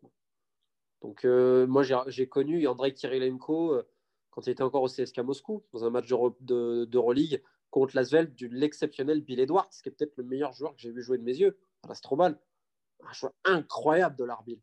tu avais Jim Bilba à l'époque, Laurent Sierra, Laurent Pluvy, Greg Bogno comme coach. Ça, c'est mon basket, ouais parce que je parce que j'ai grandi avec. Donc j'aurais pu grandir ailleurs, je t'aurais dit mon basket c'est celui-là. Mm. Moi un joueur que j'ai adoré voir jouer en France c'est Bernard King. Bernard King c'est un joueur exceptionnel en France parce qu'il avait une vision de jeu pas possible. Alors il avait un caractère un peu folklorique, je le concède, mais c'était un vrai joueur de basket. C'était un mec qui avait une créativité incroyable, qui était capable de tout faire sur le terrain, qui, était un baroudeur, qui avait notamment connu ses grandes années au Havre, qui avait tout aussi un petit peu à Lasvel un moment donné à l'époque euh, avec Terrell Laide, je me rappelle était arrivé pour une semaine désastre, il avait tout explosé. Et c'était un joueur fantasque que, j'aimais beaucoup. Je m'en suis aussi pas mal inspiré. Donc, euh, ouais, j'ai plus le souvenir de basket que de foot. Mais par contre, euh, je préfère largement courir un match de foot. C'est-à-dire faire aller sur place. Ouais, largement. Parce que tu as un truc autour du foot qui est incomparable. Incomparable. C'est tellement riche autour qu'à côté, tout le reste paraît fade. Mais si tu me dois choisir, oui, je préfère quand même un vrai match d'Euroleague au Pionnier ou, je sais pas, à l'Olympiakos, dans des salles comme ça, aux Aldiris Kaunas.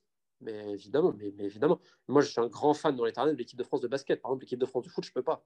Je ne peux pas. Je ne peux pas. Vu la Fédération française, je ne peux pas. Ce n'est pas possible. Ce n'est pas possible pour moi de regarder. Ou d'être pour ces gens-là. Ce, n'est pas possible. Ce n'est pas mon pays. Ce hmm. n'est pas la France.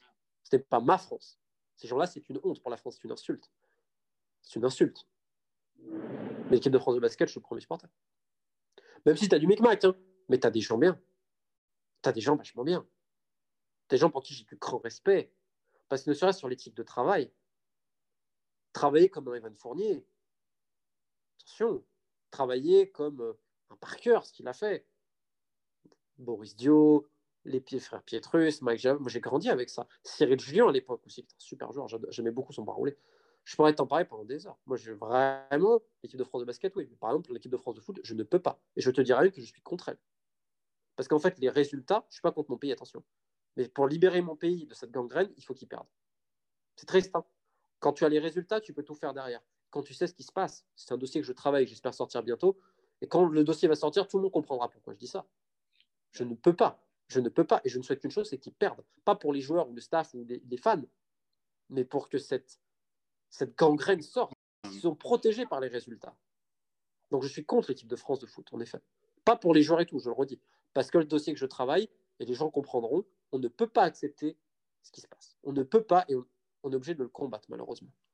Et c'est triste. Voulais te demander si mhm. euh, tu pouvais nous raconter ton match en Corée du Nord avec des étudiants en langue étrangère. C'est pas un pays où je remettrai les pieds, en tout cas, c'est sûr et certain.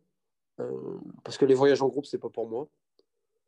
Euh, j'aime bien marcher quand je veux, là, tu peux pas. Mais je vais pas les tailler non plus, je vais pas les critiquer. ils sont sur la défensive, c'est des grands enfants. Et malheureusement, il y a une grande différence entre la population et les officiels. Mais donc, on a fait ce match, c'est qu'on des étudiants qui parlaient français. Il y en a un qui m'a quand même dit que j'étais trop agressif, ce qui est assez marrant quand même. J'ai mis un but rageur en taclant, mais alors techniquement, j'étais nul, mais nul. Mais par contre, j'ai distribué quelques savates. Et je cours, ouais, ça par contre, pour courir, j'ai pas de problème. Euh, c'est intéressant l'échange avec, avec les étudiants, si tu veux.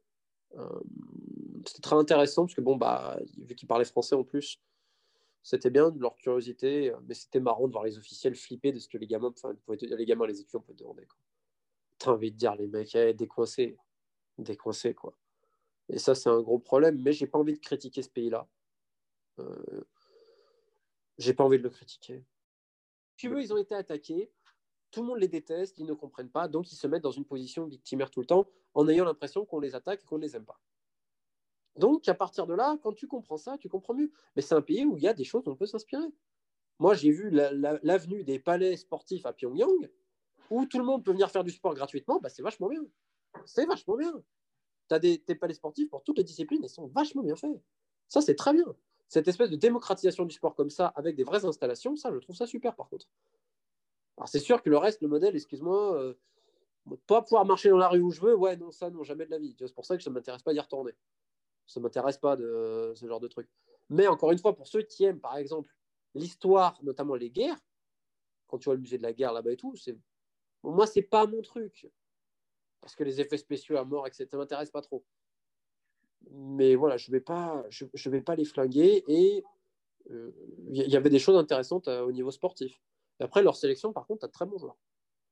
Mais tu vois, ça me fait rire parce que pareil, ceux qui disent c'est communiste, hey, T'inquiète pas que le business du foot, ils aiment bien les Nord-Coréens. Parce qu'ils poussent pour que les joueurs ils aillent à l'étranger parce que derrière, ils récupèrent une partie du salaire. Donc communiste, mais bon, quand il y a moyen de faire un billet, ça passe quand même. Hein. C'est un peu comme Cuba. Hein. La soupe, elle est communiste, mais bon, s'il y a un peu moins de faire un billet avec le foot, je le fais quand même. Hein. Tiens. Donc faut pas prendre les gens pour des cons non plus. Quoi. Mais c'était très intéressant. Après, je, je te dis, je, je, compte pas y retourner parce que si tu peux pas marcher où tu veux, ça m'intéresse pas. Tu été voir un match euh, là-bas? Oui, contre Hong Kong. On a voyagé avec les mecs d'Hong Kong. Euh... Écoute, c'était. Bon, après, moi, j'en garde un très mauvais souvenir parce que j'étais malade comme une bête. J'ai pris une gastro, mais t'as même pas aidé. Mais t'as même pas aidé. J'étais mal, mais mal. Et ça m'a poursuivi quand je suis rentré. C'était une horreur. J'ai mis 15 jours à m'en débarrasser. Ce que je dis, c'est véridique. Mais c'était horrible. Horrible. Donc, si tu veux, euh, c'est dur pour moi de t'en garder un bon souvenir avec ça. Puis je suis l'organisateur qui est complètement malade mental, mais c'est pas la faute des Coréens. Donc, euh, j'ai eu une très mauvaise expérience à ce niveau-là. Mais pour le reste, je ne vais pas critiquer le pays ou même les Coréens. Euh, c'est juste que ça a été, organisé comme de la merde. Voilà, c'est tout. Mais il y avait des choses très intéressantes à, voir. Mais après, en effet, c'est pas pour moi. Là, mon voyage en groupe, Taylor, machin, le truc, mais ça m'intéresse pas. Ça m'intéresse pas. Sur la bouffe, c'est une horreur, par contre. Oh mon Dieu. Oh là là. Oh ça, c'est énorme. Ça, c'est énorme. Mais oui, on a vu le match contre Hong Kong et moi, j'ai voyagé avec les mecs d'Hong Kong. J'ai fait sympathiser avec deux, trois mecs d'Hong Kong, d'ailleurs, des TN, ou deux joueurs et tout. J'ai gardé contact, d'ailleurs. Donc, c'était cool. C'était cool. Romain, on va parler un peu de ton livre qui s'appelle euh, The Beautiful Game, Foot, guerre et politique, des footballeurs face au destin. Euh, pourquoi cette envie de parler de ces sujets-là? Parce que ça m'a toujours plu le fait d'aller au-delà du foot, d'utiliser le foot comme une porte d'entrée euh, socialo-culturelle, géopolitique, destin. Donc c'est vraiment une, c'est encore une fois par amour. J'avais envie de faire ça à la base. Euh, j'ai envie de parler des nations dont on ne parle pas forcément, etc. à travers un nom foot. Et ça s'est fait comme ça, parce que j'ai une passion pour l'outsider aussi. Donc voilà, c'est fait naturellement, j'avais cette envie. Et ensuite, bah, à la base, je voulais faire un truc positif après la Negra En fait, quand j'écrivais, j'ai tendance peut-être à capter la noirceur d'âme des gens, je sais pas. Mais je me suis dit, quand même, là, l'autre, il est mort, lui, il a assassiné beaucoup de gens. Enfin, tu vois, c'était pas non plus toujours gay, quoi. Donc, euh, au fur et à mesure, le Beautiful Game et la, couverture, je l'avais, mais le sous-titre, je l'avais pas. C'est arrivé à la fin. Au final, ce livre, il parle de quoi? Il parle de foot, de guerre, de politique. Et c'est des footballeurs vraiment face au destin. C'est une, une espèce de dramaturgie dans ce livre. J'ai même pas besoin de forcer, c'est vraiment le cas. Il y a vraiment une vraie, c'est vraiment une vraie dramaturgie. Euh, et ça se suit, tous les chapitres se suivent. Donc c'est écrit comme un, comme un roman, sauf que c'est vrai en fait. Et c'est, c'est de l'investigation avec beaucoup de destin, etc. Et j'en suis, moi, j'en suis super fier. Tu vois. Mais c'est un mélange de tout ça, en effet. Et d'ailleurs, euh, lorsqu'on lit le sommaire, on se demande bien si c'est un livre autour du foot. Ouais. les larmes de l'Arabie heureuse, Parfum de Mésopotamie, Les geôles de Saddam, Le Joker du diable, Sous le ciel étoilé de Jakarta, Dans le berceau de la chrétienté, etc. etc. Enfin, vraiment, ça donne ce sentiment-là. Bah, clairement, mon, éditeur me faisait la remarque. Euh, il me l'avait dit. Il y a un seul titre qui s'appelle Le football de la patrie pour les Cubains. Mais sinon, tout le reste, euh, ça a des titres de chapitres différents. C'est illustré en plus. Il y a une dessinatrice qui a, fait ça, qui s'appelle Marion, que je salue. Donc, en effet, c'est original. Quoi. Si tu veux, il y a. On s'effoute, attention. Mais c'est vrai qu'on va un peu plus loin. Quoi. On va un peu plus loin. Donc, euh, mais je pense que ça va surprendre beaucoup de gens à tous les niveaux, parce qu'il y en a d'autres qui me connaissent pour les magouilles ou pour ci ou pour là. C'est pas un livre de magouilles. T'as des fois du Big Mac, attention. Mais c'est un livre qui est d'histoire, de grandes histoires. C'était l'idée de faire une suite à Galère Football Club. C'est un mélange entre Galère Football Club et La Banane Negra, pour ceux qui l'ont lu. On approfondit et avec l'exigence que j'ai aujourd'hui, qui n'est pas la même que ces dernières années, avec tous les contacts que j'ai et tout. Et là, les gens peuvent voir aussi, parce que tu as plein d'interviews de, dirigeants, de ci, de là. Et, voilà. Et toutes les informations que tu relates dans, qui sont dans ce livre, combien de temps, toi, ça t'a pris pour toutes les rassembler? Bah, en fait, à la base, ça devait sortir chez mon ancien éditeur, mais il y a eu le problème, le fait qu'il ne me paye pas mes, mes droits d'auteur sur la main Negra, etc. Donc, bah, c'était pas sur cette forme-là. Donc ensuite, il fallait trouver un. Donc, je l'ai démarré il y a deux ans, quelque part. C'est libre où j'ai passé plus de temps. Le main Negra, j'ai passé de temps, mais lui, c'est encore pire. Parce que même l'écriture. Celui-là, je peux te dire qu'il a été poli. Euh... j'ai mis tellement d'amour dedans. Mais j'ai mis tellement d'amour.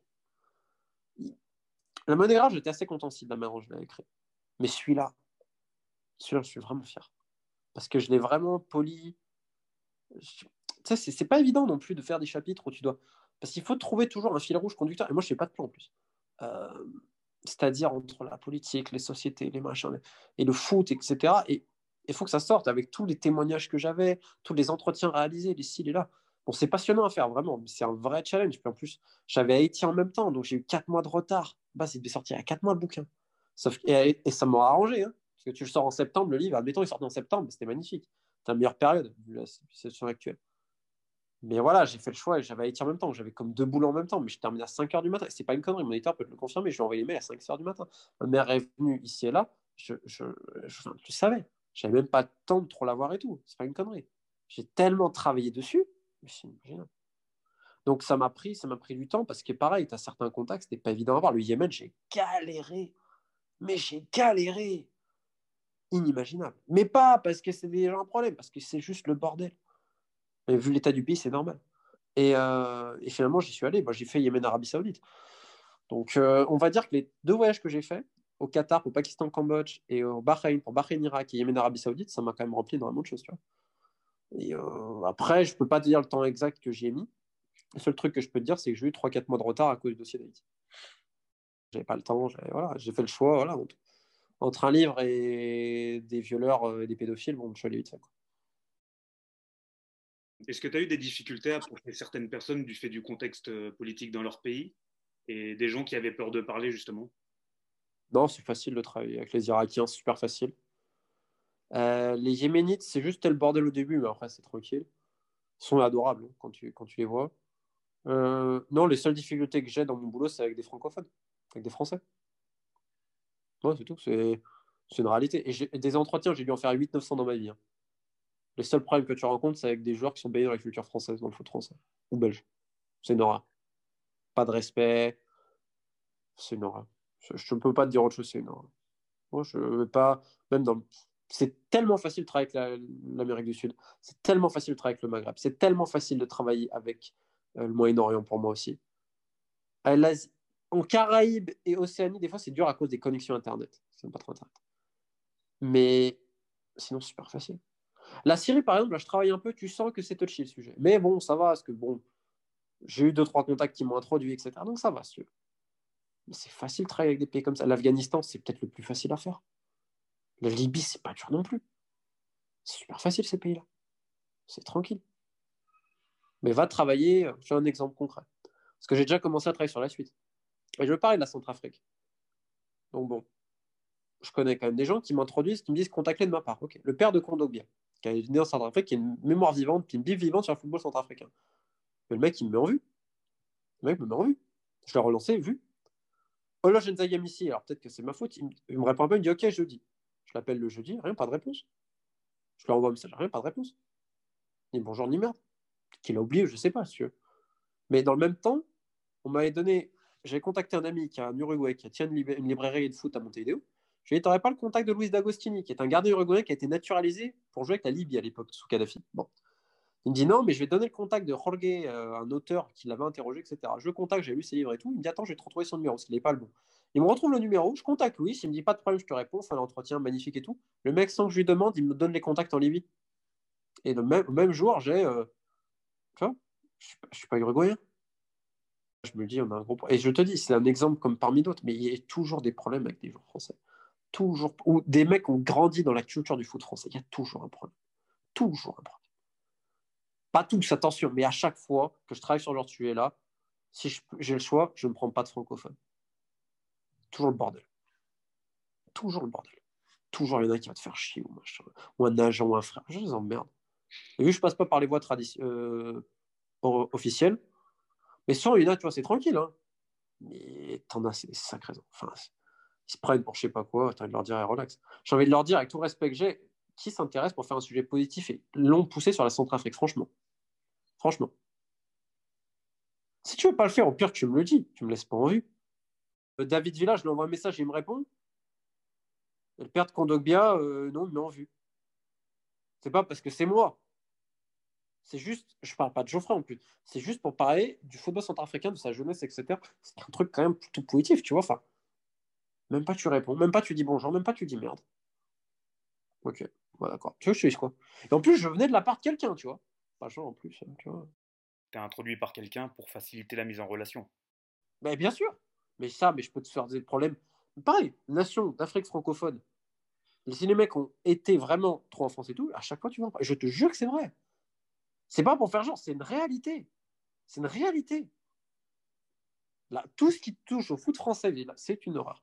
Après, je peux comprendre, mais, mais moi, ça me pose un problème. Dans mon boulot, je te dis, c'est plus facile pour moi de travailler sur l'Afghanistan que de travailler sur la France. Et je te donne un autre exemple concret. C'est plus facile de travailler sur les abus sexuels en Haïti qu'en France. Qui veut te dire beaucoup sur le pays. Est-ce que tu as reçu des menaces dans ton travail suite aux sujets sensibles que tu traites? Ouais, je les emmerde. Oui, oui, oui. Bah, si tu veux, oui, on me stocke, on me harcèle, euh, on me menace, notamment sur Haïti. On utilise même mon chat pour faire des comptes euh, avec lui, pas avec ma gueule. Enfin, sûr, ils ont foutu un bordel pas possible euh, à ce niveau. J'ai été piraté. Ouais, oui, je les emmerde. Ils ont touché des gamins. Donc je m'en fous. Ils me menacer autant qu'ils veulent. Je veux dire, au bout d'un moment, en fait, on va attendre quoi? Il y en a qui me disent, ah, t'es courageux, t'es courageux. Mais je suis pas courageux, en fait, c'est normal. C'est les autres qui sont trouillards. C'est normal ce que j'ai fait. Quand tu as le pouvoir de faire quelque chose euh, et que tu ne fais rien, quand il y a des enfants en jeu, tu es complet, je suis désolé. Je suis désolé. Et le jour où ça arrive à ton gamin, tu vas crier. en gros, c'est quoi la morale? Ton gamin ne peut pas le toucher, mais le gamin du voisin, il peut se faire enculer sans vaseline? C'est ça la moralité? Bah non. Donc, euh, si je dois recevoir des menaces parce que je travaille sur des abus sexuels sur mineurs, bah ok. Après, là, il y a un... Mais des fois, je reçois des appels, mais c'est des mecs, genre pour deux phrases dans un live, type Jean-Louis Leca, qui veut même m'appeler, machin, etc. Parce que j'ai qu'il avait une grande influence à Lens. Je m'en branle. pour m'appeler. Et je lui dis la même chose.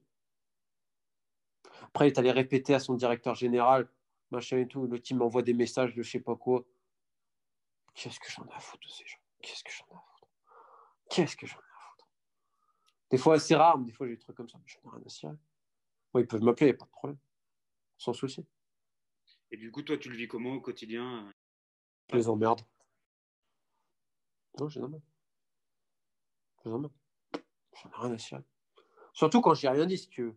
C'est-à-dire les mecs qui me font chier parce que tu te rends compte, Jean-Louis Leca qui m'emmerde pour me dire ah, T'as dit que j'avais une influence colossale, je sais pas quoi, machin, il y en a un qui m'appelle, qui prend mon numéro et tout. Je suis en train de me battre avec des pédophiles et parce que j'ai dit que Jean-Louis Leca avait de l'influence à Lens, le mec il m'appelle. Genre pas content. Mais j'ai autre chose à foutre que de penser à Jean-Louis Leca. Juste pour avoir répondu à une question sur Lens en disant qu'il avait de l'influence. J'ai quand même pas. En plus, tout le monde est au courant quand même. Je veux dire, j'ai rien dit. C'est pas. Le mec me fait. Et après, j'ai un dirigeant du club qui m'écrit, limite pour me menacer, qui veut m'attaquer. Mais attaque-moi, il n'y a pas de problème. Attaque-moi, je n'ai rien à foutre. Donc, si tu veux, c'est quoi cette mentalité? Et surtout, j'en le cas qui va répéter ce que je lui ai dit à ses dirigeants. Et qui après me dit Je suis un bonhomme. Ah, T'es un bonhomme, toi? Ok. Ouais, je n'étais pas au courant, là. Donc, quand tu vois ce genre de comportement-là, tu te dis Putain. Tu te dis. Mais j'en ai rien à foutre de ces gens-là. J'en ai rien à cirer. Je m'en fous. Je m'en fous. Je te le dis pas, euh, je me prends pas pour un héros, mais ça me passe au-dessus. Je reçois très rarement en plus des menaces. Je reçois plus des, des mecs qui me lèchent, le, lèchent les couilles. Excuse-moi l'expression, mais c'est une vérité. Des mecs qui sont là, faux cul, etc., hypocrites. Donc, euh, c'est très rare, je reçois des, des... Ou des gens, des fois, qui m'appellent pas content. Moi, je leur dis la même chose. Je leur dis la même chose. Je m'en fous. Et il faut être cohérent. Souvent, il y en a qui t'appellent. Il y avait un mec, Tour Nasser, qui m'avait appelé. Euh, genre, il voulait me voir, etc. Mais il n'y a pas de problème. Et c'est moi qui lui ai mis un coup de pression. Parce que je, je sais exactement euh, les trucs qu'il fait. Donc, tu as, eu un mec autour de Nasser un jour qui m'a appelé. Je garderai son nom quand même. Nasser, le président du PSG Oui, oui, un mec autour de lui. Nasser qui croit que je suis espagnol et que j'écris un, un, livre autour de lui, quand même. Ce qui est quand même, putain, les mecs qui le renseignent, des fois, je me pose des questions quand même. Hein. Mais euh, sinon, non, j'ai jamais reçu. Je ne reçois pas de menaces, c'est rare. Il y en a qui m'ont fait croire qu'il y avait des Albanais qui voulaient me tuer. Je sais pas quoi. Bon, pas de chance, c'est qu'en Albanie, j'ai les réseaux pour savoir si vraiment il y allait avoir un problème. Il n'y a jamais rien. J'ai reçu des gants de moto à la maison, mais il faut arrêter, on n'est pas dans un film. Hein. Personne qui va venir et qui va me tirer une balle dans la tête. Il hein. faut arrêter de croire ce genre de truc. Hein. Les menaces, elles sont au niveau juridique, elles ne seront pas à ce niveau-là. Après, tu avais reçu aussi un appel anonyme euh, qui n'en était pas un du président du MK étanchéité. Ouais, à l'époque du MK étanchéité, ouais, qui me menaçait de mort. Mais c'est des guignols, ces mecs. Mais il a fait de la prison. Max Moquet, ça s'appelle. Pour la petite anecdote. Il avait oublié de m'appeler en masqué, donc je savais que c'était lui. Non, mais quant à, ça, le problème, c'est que dans le milieu du foot, souvent, on te met un coup de pression, les mecs, ils se font. Je peux m'en mettre un, non, j'ai pas de problème. Et je te dis, ça fait pas de mon héros, c'est juste. Je suis sur les dossiers de pédophilie. Qu'est-ce que je vais prendre au sérieux. L'autre qui est pas content parce qu'il avait une Mais je m'en fous. Mais je m'en fous. Si je commence à être démoralisé là-dessus, on arrête de vivre en fait. On arrête de vivre. On arrête de vivre. Et j'ai reçu plus de menaces dans le milieu des médias que dans le milieu du foot d'ailleurs, au passage. D'accord. Ouais. Tentative de chantage et tout ça, ouais, par contre. de deux journalistes de l'équipe d'ailleurs, dont je vais pas dire le nom. Pas sur moi, mais sur une personne que je connais. D'ailleurs, si vous parlez à Molina, si Molina continue à voir sa gueule, on va te flinguer. Enfin, ton frère en l'occurrence. Donc je préfère les mafieux du foot aux pratiques journalistiques. C'est un peu de salle de ambiance. Non, c'est juste des menaces par, par d'autres, etc. Parce qu'ils pensent, moi je m'en fous. Les gens ne se rendent pas compte, mais par exemple, Enson qui a venu au Naïmri, mais je m'en fous d'eux en fait. Tu sais, ils chient comme toi et moi. Hein. Ils ont deux bras, deux jambes. Hein. Je ne vais pas faire ami-ami avec eux, je m'en fous. Je n'ai jamais rien leur demander. Je m'en fous. Je m'entends bien avec leur frère, ouais. Mais Walter, je l'ai flingué publiquement, je le flinguerai en privé aussi, parce qu'il a fait n'importe quoi cet été. Je m'en fous. Les gens, ils pensent parce que ça brise, que c'est vrai, tout le monde fait ami-ami. Mais moi, je m'en fous. Moi, mes amis dans le foot, c'est des gens pas connus. Concernant le frère de Cavani, je t'ai trouvé plutôt juste dans tes propos sur sa gestion du transfert d'Edinson cet été. Oui, c'est une catastrophe. Il s'est comporté comme un enfoiré. Ça n'empêche pas que c'est un mec que j'apprécie beaucoup, mais cet été, il a fait n'importe quoi. Il bah, faut le dire, c'est tout. Je m'en fous. Et si un jour Walter il m'appelle, je lui dirai de la même manière. Je ne l'ai pas eu depuis un moment, on n'a pas parlé depuis un moment, mais si je l'appelle, je sais qu'il me répond, si tu veux, mais ça m'intéresse pas. Là, je vais, je vais dire quoi, Walter, là, actuellement? Moi, si je vais en Uruguay, je le, dis, je pense, tu vois, on va se voir, etc. Bien sûr. Mais sinon, le reste du temps. Faire ami-ami et coller les gens pour des infos, pour je sais pas quoi, je m'en fous. Je m'en fous. Parce que les gens, et je comprends, peuvent ne peut-être pas l'imaginer. Moi, mes meilleurs amis dans le foot, c'est pas des gens connus. Tu vois Ça m'intéresse pas le paraître et tout, je m'en fous. Je voulais euh, m'intéresser euh, brièvement à tes méthodes de travail. Tout à l'heure, on a parlé des menaces que tu pouvais avoir dans le cadre de tes enquêtes, de tes échanges. Et je voulais savoir mhm. si toi, tu, utilises des, des, messageries cryptées ou, ou à l'inverse, tu es, à découvert Non, j'ai un système, mais j'ai surtout, au cas où il m'arrive quelque chose, j'ai un protocole qui se libérera. Et je souhaite à personne dans le milieu du foot. Et du journalisme d'ailleurs. Donc, euh, j'essaye de ne pas être paranoïaque. Mais oui, j'ai des, des, trucs, oui, quand même, oui, j'ai des, des, trucs. Après, euh, je suis un mec tranquille. J'ai toujours l'impression que quand quelqu'un me contacte, c'est pour niquer quelqu'un d'autre ou m'avoir moi. Et je, je, sais très bien que je n'ai pas la science infuse et qu'on s'est déjà servi de moi, ce qui est normal, parce que je ne peux pas tout savoir, même si j'essaye d'être le plus honnête possible. Et je pense que je le suis vraiment.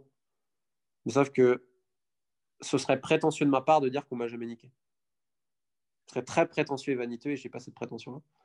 Euh, donc, euh...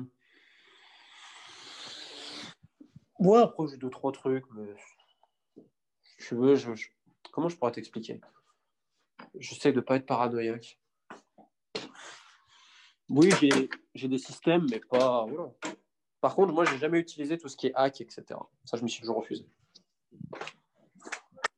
Ah, et je sais qu'il y en a qui m'avaient même proposé et tout. Moi, j'ai toujours dit non. Parce que ça, euh, ça j'ai toujours refusé, parce que j'ai toujours pensé que c'était euh, euh, indigne. voilà, ça, donc ça, je m'y refuse. Ça, jamais je le ferai. Je voulais savoir si tu pouvais nous parler de, ton enquête qui est parue dans le journal anglais du Guardian concernant les agissements du président de la Fédération haïtienne de football, Yves Jean Bar, dit Dadou. Ah, Dadou, ouais, bah écoute, ça fait, ça fait d'une vingtaine d'années à peu près qu'il euh, viole ou oblige des filles, parfois et souvent mineures, à avoir des rapports sexuels avec lui. Il a enfanté plusieurs joueuses, certaines ont même dû avorter, mais il n'est pas le seul. Ils sont plusieurs dans la fédération. Un, un espèce de réseau pédophilo de criminels sexuels, voilà, parce en a aussi c'est pédophile, dont l'ancien ministre des Sports qui abuse des petits garçons. C'est une horreur. Honnêtement, c'est le réseau Epstein appliqué au foot. C'est une horreur. C'est une horreur. Récemment, parce qu'on est plusieurs à travailler sur le sujet, si tu veux. Bon, dans le Guardian, c'est moi qui fais, qui le dossier. Il y a deux autres personnes qui sont, qui sont avec moi, mais on va dire que le, suivi des familles, s'il est là, c'est moi qui le gère. Un ami haïtien qui, m'aide, un type super, un ami. Une personne de Human Rights Watch, Minky Warden. Une avocate dont je tairai le nom qui, s'occupe aussi. On est quatre, on va dire, vraiment à travailler euh, là-dessus. Et euh, c'est un moment donné, on a fait un cabinet d'avocats, on a fait un Zoom. Et elle a mis, elle a fait une arborescence du nombre de victimes. Mais, mais, là, là, là, tu prends conscience du truc. Tu vois plus de 50 noms. En rouge, c'est les perpetrators, donc les rapistes, les violeurs et tout, tu vois qu'il y en a une dizaine, les complices, tu flippes. C'est, mais c'était la folie. C'est des gamines de 14 ans qui ont dû avorter. Il fait acheter par une femme de la lingerie fine à des, pour des gamines qui ensuite font des numéros de pole dance pendant que les dirigeants se masturbent devant elles. Des gamines de 15 ans. Ils appellent ça le bikini show. Mais c'est, la, c'est inhumain, inimaginable. C'est des trafiquants de drogue et d'armes qui gèrent la Fédé. En plus de ça, ils font partie d'un cartel qui s'appelle la Familia. C'est inimaginable. Inimaginable. Et on a mieux de tout ça. Donc euh, oui, c'est... Mais en fait, les gens ne se rendent pas compte de l'horreur même. De l'horreur. Si je ne comprends pas d'ailleurs que... Je pense quand même que la FIFA, dans son jugement final, fera ce qu'il faut, mais c'est tellement dur, il y a tellement de menaces pour les gens en Haïti, même ailleurs. Euh, je veux dire, c'est recevoir des messages de, de filles qui ont été vraiment menacées de mort parce qu'on a donné de l'argent à certains pour les tuer. Vraiment, c'est un miracle qu'il n'y ait toujours pas de mort d'ailleurs. On a, on a quand même pas trop mal travaillé en termes de confidentialité, mais, mais c'est terrible. Qu'est-ce que tu fais quand on t'appelle en pleurs et qu'on te dit quelqu'un va me tuer demain? Qu'est-ce que je fais? J'ai connu cette situation-là, c'était un dimanche. Et bon, on a réussi à faire intervenir les gens. Pour le moment, pour le moment, entre guillemets, tout se passe bien, mais on n'est pas aidé, quoi on n'est pas aidé. malheureusement, si tu n'as pas de scandale international, il n'y a rien qui se passe derrière. La première réaction de certaines personnes à la FIFA, c'était de dire que les filles, ont été payées, tu vois. Genre, c'est un complot. Parce que c'est des gens qui vivent dans le complot. Parce qu'eux-mêmes font des complots. C'est-à-dire qu'eux-mêmes, vu qu'ils agissent que dans le dos, ils ne peuvent pas penser que quelqu'un agirait par bonté. C'est pas possible. Ce que je te dis, je le tiens de plusieurs personnes de la FIFA. Qui te disent, mais ça se passe comme ça chez nous. C'est pareil la FFF et tout. Donc c'est un dossier évidemment qui m'anime profondément, comme tu t'en doutes. Et qui est, qui est dur. Qui est dur. Personne n'aide. Je te donne un exemple tout con, mais moi j'ai besoin de quelqu'un. Euh, j'ai besoin de certaines personnes pour aider à loger quelqu'un en France. Je ne vais pas faire un dessin, je pense que les gens comprendront le pourquoi du comment. Mais c'est la croix et la bannière. Des gens, des gens à qui j'ai rendu des services, mais tu n'as même pas aidé. Mais quand je dis tu n'as même pas aidé, tu n'as même pas aidé. Ah non, je peux pas, ah non, machin, ok, Je me retrouve à me faire chier et c'est des gens limite que je connais à peine qui m'aident. Quoi. dire il faut que je trouve encore quelque chose parce qu'on n'a pas d'aide, on n'a rien. C'est dur. Ça, c'est beaucoup, mais c'est pas du travail journalistique que je fais, du travail humain, c'est littéralement. Je fais tout le dossier de A à Z avec mon admission, mais littéralement, le suivi, tout. Ça prend un temps infini, c'est un boulot à plein temps. Je fais ça sur mon temps libre, entre guillemets, je prends tout, voilà. Je termine nombre d'heures à 4-5 heures du matin, nombre de fois, mais des gens n'ont pas idée. Pour mettre en sécurité des gens. Mais que moi, je ne suis pas formé à ça. Je ne suis pas formé à ça. On n'est pas formé à ça. on a dû agir, on a dû trouver. Des fois, tu dois mettre des coups de pression à certains. C'est une histoire de... Mais c'est une histoire de fou. De fou furieux. Tu dois boire les émotions des gens euh, au vu des, parcours de vie. Ah, quand quand tu as un mec qui enfin, ouais, un mec, je pense, qui te dit qu'il a été violé à l'âge de 10-11 ans, ouais, c'est chaud. Puis même, une fille, à un moment donné, elle a voulu vraiment se confier, elle a commencé à parler, elle était en pleurs, Et mon ami, il me traduit parce qu'elle parle en créole, mais c'est dur. Bon, je le comprends un peu le créole, ça va, mais. Et là, tu veux réagir comment? Et on a, on a fait un boulot qui, je pense, euh, très humain. Et les gens ne se rendent pas compte de ce que c'est derrière. C'est pas simplement avoir les confiances, c'est bien plus que ça. C'est, on a vraiment fait des trucs. Euh, ce sera fini ce dossier-là, je le raconterai parce que derrière il y a le plan. En fait, on a, on a une stratégie. C'est pas un truc journalistique, si tu veux. C'est, vraiment un truc humain. J'ai l'impression qu'on est dans, dans un épisode du FBI, quoi. Je dis ça littéralement. Et c'est. Et je, là, c'est là où tu vois les gens sur qui tu peux compter. Il y en a beaucoup, c'est beaucoup de paroles, et quand c'est du concret, il n'y a rien. Rien. quand j'ai besoin d'aide, pas pour moi, mais pour. C'est caché. J'ai dit OK, je retiens. Je retiens. Maintenant, quand vous appelé pour des numéros, des informations, vous allez bien vous faire foutre. Ça, je, jamais, jamais je pardonnerai. Ça, par contre, sur ça, je suis très, très touchy. Jamais je pardonnerai. Tu n'aides pas un dossier pareil, alors tu peux le faire? Ok, pas de problème. Parle de pédophile. Peut-être pas, peut-être pas les enfants? Ok, pas de problème c'est fini. Je ne veux plus en avoir à faire avec toi. Maintenant, quand tu auras besoin d'une info, ah, désolé, je ne sais pas. Même si je sais. Fini. J'étais trop gentil. Et sur ça, je rigole pas. C'est propre aux valeurs que tu portes. Ce qui fait que hein, tu es assez authentique et transparent dans ta manière d'être. Et si on te trahit, on perd ta confiance. Et les gens, les gens font que trahir. Le nombre de gens que j'ai dans ce milieu.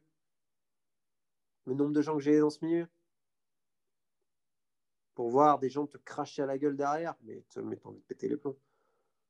Qui a dit, franchement, et il y a des gens qui écoutent, il y en a qui pourront confirmer que ce sont des étudiants, des petits médias, des gens, le nombre de numéros que j'ai filés de compte, appelle-le de ma part, le ci, le là. Ça me paraît normal.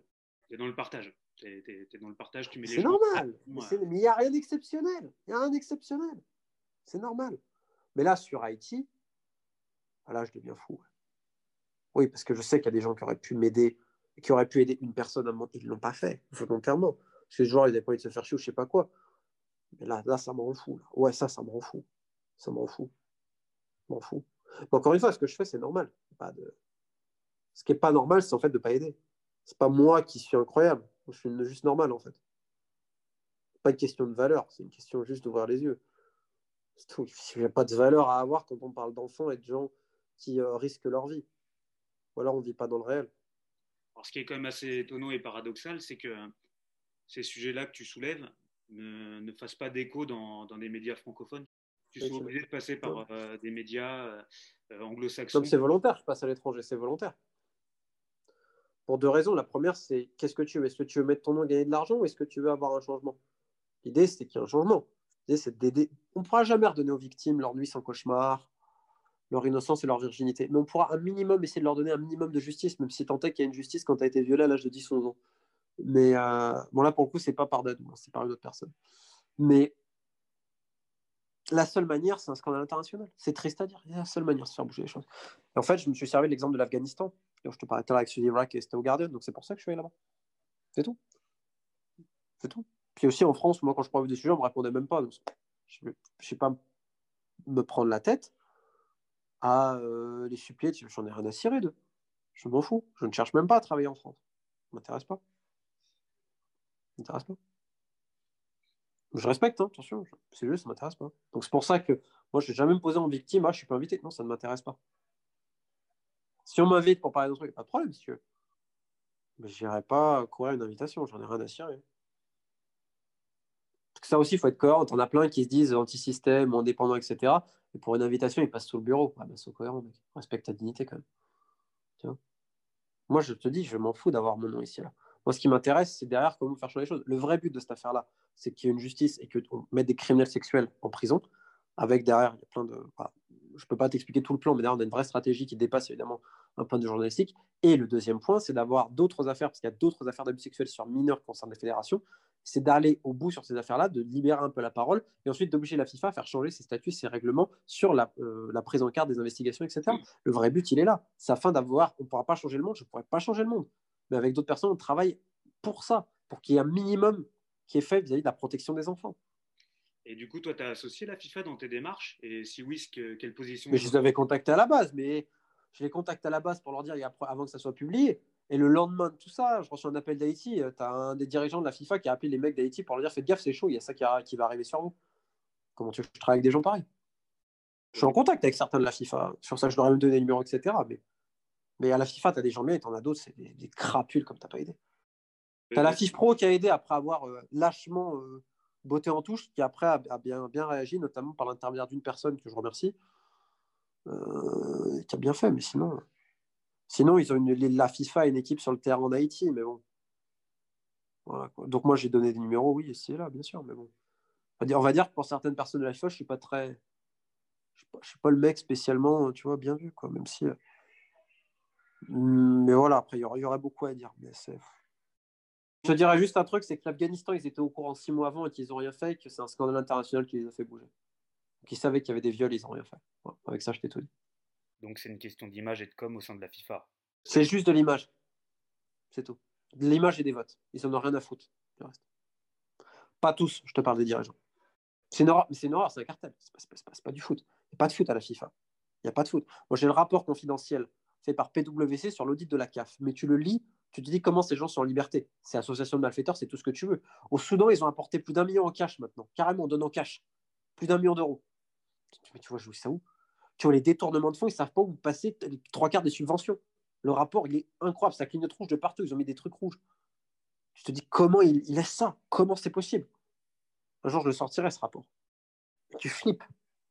Tu vois très bien que le foot n'a rien à voir à la FIFA. Tu enlèves enlève le foot de la FIFA. Ça n'existe pas pour la FIFA, le foot. C'est un prétexte pour du pouvoir et de l'argent. Ça n'existe pas. Ce que je te dis, le rapport le dit. Projet Gaulle. Eh ben, Pareil, projet Gaulle. Au Pakistan, huit projets Gaulle. Ils en ont des millions, il y en a un seul qui s'est fait. Ils en ont des millions, en vain, ils n'ont rien dit, c'est pas grave. Parce que derrière, il y a des votes. Qu'est-ce qu'ils en ont à cirer du foot? Ils en ont rien à cirer. C'est terrible, mais c'est terrible. Ça me, ça me fend le cœur de te le dire, mais c'est une réalité. C'est une réalité. Voir le FIFA Gate qui s'est passé en 2015, 2016, etc., dans la zone CONCACAF et d'Amérique du Sud, regarde le nombre de dirigeants de clubs impliqués, de fédérations impliquées. Mais regarde la corruption généralisée. L'un des patrons du FBI avait dit, il y avait un rapport qui était sorti, que le football international est gangréné jusqu'à la moelle depuis plus de 40 ans. Qu'ils n'ont jamais vu ça en termes de corruption. C'est inimaginable. Les gens ne se rendent pas compte à quel point le foot est un monde mais c'est criminel l'industrie footballistique. Il n'y a aucune différence avec le trafic de drogue et le trafic d'êtres humains. Il n'y en a aucune. Il n'y en a aucune, à part que c'est légal. Mais littéralement, l'industrie footballistique n'a pas de différence. Il n'y en a pas. Et je suis désolé, les exemples, je peux te les citer en, dizaines et dizaines. Tu mets 10 minutes sur Internet, tu commences à taper quelques mots quelques trucs, tu te rends compte de la criminalité de ce milieu. Et personne ne dit rien. Personne ne dit rien parce que politiquement, c'est protégé. Et que tout le monde mange dans la même soupe. Et que ça arrange tout le monde. Mais la vérité, c'est ça. Prénom l'a fait de Madagascar. Il est recherché. Il a un mandat d'arrêt. Tu crois qu'il est où là? Il est entre la Suisse et la France. Le mec, il a un mandat d'arrêt. Il est soutenu par la FIFA. Ah d'accord, ils mettent la pression sur le gouvernement. Ah ok, d'accord. Très bien. Ok. Ça, c'est des exemples concrets qui te montrent le problème. En Mauritanie, le président de la Fédé, il a détourné des, des sous qui devaient revenir au club. Ça fait 2-3 ans que la FIFA a le dossier. Je crois qu'ils ont dit quelque chose? Non. Détournement clair et net. Hein. Tu as une décision de la Cour suprême mauritanienne. le mec est puissant. Le dossier, il est impas. Non, non. On le protège. Ah, ok, d'accord. Et du coup, je suis désolé de, mettre une ambiance comme ça. La FIFA, c'est une organisation qui draine beaucoup d'argent. Et à contrario, euh, les conditions de vie dans le centre euh, technique national de Croix-des-Bouquets, elles sont abominables. Alors du coup, la question que je me pose, c'est quid des fonds euh, du programme Forward alloué par la FIFA? Bah, C'est le fils du président qui a une procuration et qui s'en donne à cœur jour. Hein. c'est détourné de partout, mais ils le savent. Hein. Ils le savaient. Bien sûr qu'ils le savaient. Mais quand tu arrives, il faut imaginer quand même le délire. Donc ça fait que les filles, même pour les, les serviettes hygiéniques, il, y a des problèmes. Il n'y a pas de drap, la nourriture, tu n'en manges même pas. Des fois, elles ne mangent pas, elles mangent une fois par jour. Mais, ça va vomir. Et eux, t'inquiète pas qu'ils mangent bien, ils ont un docteur privé, etc. Mais ça, mais ça va vomir, c'est à vomir. C'est à vomir. Je ne peux pas te dire autre chose à part c'est à vomir, c'est inimaginable. inimaginable. Tu parles à des gens du centre qui ont été, mais t'expliques, mais tu, n'y crois pas. C'est pas possible. Ces filles-là, ce sont des esclaves. Ce sont des restes avec quasiment. C'est-à-dire que même si elles ont une jambe cassée, si l'autre te dit tu joues, tu joues. Autrement, il te dit tu retournes à la rue. Parce que la vérité, c'est que les gens qui font du foot en été, c'est les enfants pauvres, la plupart, qui vont au centre. Parce que ceux qui sont un peu plus aisés, ils vont, ils vont pas au centre, ils vont pas avec la fédération, il y a des clubs privés. La vérité, elle est là. Parce qu'on exploite la misère des gens sans problème. Il y a des inspecteurs de la FIFA qui se sont rendus sur place et ils n'ont rien constaté. Je préfère pas répondre. Le seul truc que je peux dire, c'est qu'il y a des instructeurs FIFA arbitres qui ont reçu des jeunes arbitres comme objet sexuel lors leur visite à Haïti. Voilà. Je ne sais pas s'ils sont au courant, mais en tout cas, ça existe. Et tu as un responsable du football international, un membre qui fait partie d'une confédération, qui est dans le bureau dirigeant, qui avait aussi obtenu une fille quand il est arrivé là-bas, dont j'ai le nom. Hein. Voilà. Epstein appliqué au foot. En fait, ça dépasse le stade de la fédération haïtienne. C'est qu'aujourd'hui, tu as des défis qui sont complètement. qui en fait te disent qu'elles n'ont pas été abusées, que pour elles, en fait, c'est normal que si on leur donne quelque chose, elles doivent donner une performance sexuelle parce que c'est tous les repères et les cadres qu'elles ont connus depuis l'âge de 14 ans, tous les jours. Puis elles se sont construites dans ces schémas-là. Exactement. Romain, je vais t'inviter à nous parler de ta dernière enquête, parue dans le journal américain du Times et qui met en cause la Fédération française de football. Bah bah, euh, c'est juste un apéritif. Les vrais dossiers, j'espère qu'on les finaliser très rapidement, mais oui, c'est une. La, Fédération française, c'est un scandale, une honte. Un scandale, une honte. Tu as, des plaintes pour harcèlement moral vis la DG, mais tu en as d'autres qui disent qu'il y en a d'autres qui font du harcèlement moral la personne quand même qui s'occupe des enquêtes pour harcèlement sexuel et tout ça, c'est quand même quelqu'un qui est rentré par effraction dans la chambre euh, d'une employée euh, dans un séminaire à Clairefontaine à 4h du matin, quoi, avec une autre personne. Je sais pas si c'est la meilleure personne pour parler d'harcèlement sexuel, pour ça, je sais pas. Je sais pas. C'est, mais c'est inimaginable ce qui se passe à la C'est inimaginable. C'est, de la folie. C'est, c'est de la folie. Mais tu, les salariés, tout, j'en connais pas un qui te dit qu'il travaille dans une bonne atmosphère de travail. Il n'y en a pas un? Pas un. Les employés actuels et anciens de la Fédération de football ont décrit au Times un environnement dans lequel règne mauvais langage, maltraitance mentale, stress et alcool. Mais, non, mais c'est mais, inimaginable ce qui se passe. Les malversations, mais tout, mais tout. Mais ils ont fait pire que ça, et c'est le dossier sur lequel je travaille. D'arrache-pied, je ne suis pas tout seul. On est, on est trois, d'autres personnes. C'est si je vais au bout, bah, J'espère aller au bout pour, pour mon pays. Pour, tout. Mais c'est un dossier dur. Mais j'irai au bout. Donc je ne peux pas t'en parler plus. Je te dirais qu'on ira au bout et que quand on ira au bout, la Fédé va sauter d'elle-même? Hein? Le président justement de la Fédération française de football, Noël Legrette, il a fait appel à un, expert extérieur pour résoudre ces problèmes? Non, il a, non, il a, été, il a été obligé de faire appel légalement, sinon il ne l'aurait pas fait. Je préfère pas faire de commentaires sur ce monsieur, je serais vulgaire. Ok, pas de souci. Et j'ai cru comprendre qu'ils avaient mis en place un programme de formation obligatoire contre le harcèlement au début de l'année 2000. Euh... bien sûr. Il bah, faudrait, que le faudrait, faudrait, que les dirigeants ils se l'appliquent à eux-mêmes parce que bon, entre traiter les gens, mais toi t'es une salope, mais toi ta gueule, comme ça, hein. parce qu'un certain osé parler, ou de dire parce que une femme noire avait des enfants, bah, de toute façon vous, vous faites des élevages, hein. Tu fais quoi Tu fais quoi de ces gens-là? Il y a quoi à dire? Quand tu as un des. Enfin, t'en as un qui saute sur tout ce qui bouge aussi à la Fédé. Hein. Enfin, il essaye, parce qu'il est à son âge, c'est quand même compliqué. Mais. Euh... les histoires de SMS, un jour, ça sortira. Sauf que les dames qui, après, l'utilisent pour leur avancement, c'est pareil. Ça vaut pas mieux. Hein. Ça vaut pas mieux. Hein celles qui disent représenter les droits des femmes, etc., alors qu'elles représentent l'avancement de leur carrière, ça vaut pas mieux. Hein. Ça vaut pas mieux. C'est inimaginable ce qu'ils font.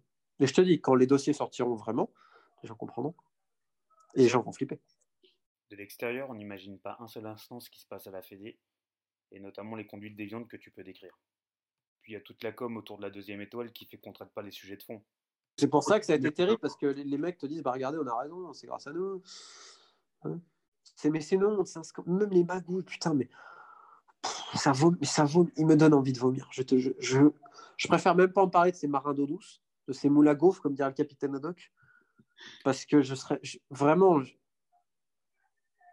je, crois que si je les ai en face de moi je n'arriverais pas à me tenir pour, pour ce que je sais ce qu'ils ont fait c'est inimaginable inimaginable maintenant c'est du travail et on ira au bout. Ça fait longtemps que je travaille sur ces dossiers-là, et je sais qu'on ira au bout. Je sais qu'il ne me manque pas grand-chose. Et je le souhaite de tout mon cœur.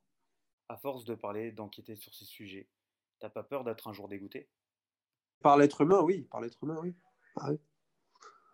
C'est pas, c'est, pas possible de ne pas être dégoûté de la fédé française humainement. C'est pas possible. Tu, peux, tu peux que perdre fond l'humanité avec le foot français et belge, notamment, qui sont vraiment. Rien que le foot français, l'hypocrisie, l'omerta, et les, divers crimes réalisés. C'est incroyable. C'est waouh, tu dis, c'est pas possible. Même au début, tu dis, c'est pas vrai. On, se moque de moi. Ah non, c'est vrai. Mais je te dis encore un peu de patience et si on va au bout, les gens verront l'âpre réalité, malheureusement. Est-ce que tu as d'autres projets, disons, un peu plus légers, d'autres livres sur des personnalités du football comme tu l'as fait avec Cavani ou Unai Emery? Non, ça m'intéresse pas parce qu'il n'y a personne qui me paraît très intéressant. Bielsa, ça a été largement fait, donc non, ça m'intéresse pas. Lui, ça m'a intéressé s'il n'y avait pas autant de monde qui avait fait quelque chose. Euh, je travaille autour de la guerre du Yémen, par un sujet léger. Euh, donc ça, c'est quelque chose que j'aimerais vraiment réaliser. Après, je travaille autour d'une série un peu autour du foot et dessous du foot, mais bon, je... c'est pas moi qui ai les cordons de la bourse et qui suis producteur.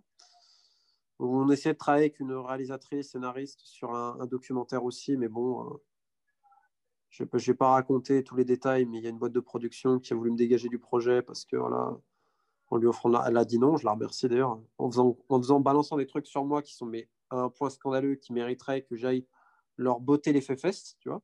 Mmh. Parce que c'est grave de faire courir des trucs pareils sur moi. Aussi faux et aussi. Mais c'est là où tu vois à quel point je préfère le mieux du foot au mieux journalistique, parce que ça vient d'un journaliste.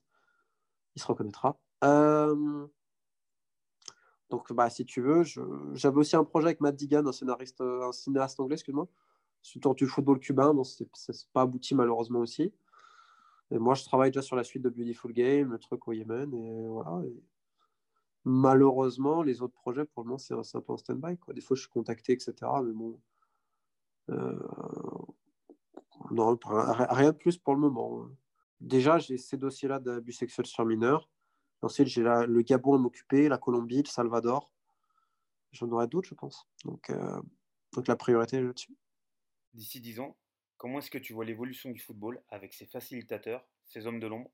Est-ce qu'on arrivera, selon toi, à amorcer un début d'harmonisation des pratiques, d'épuration, de transparence dans le football?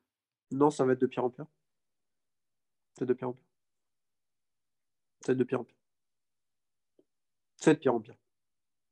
Je vois pas comment on peut l'être humain est tel que quand tu donnes autant de pouvoir, autant de, d'impunité, faut pas s'étonner de ce qui se passe.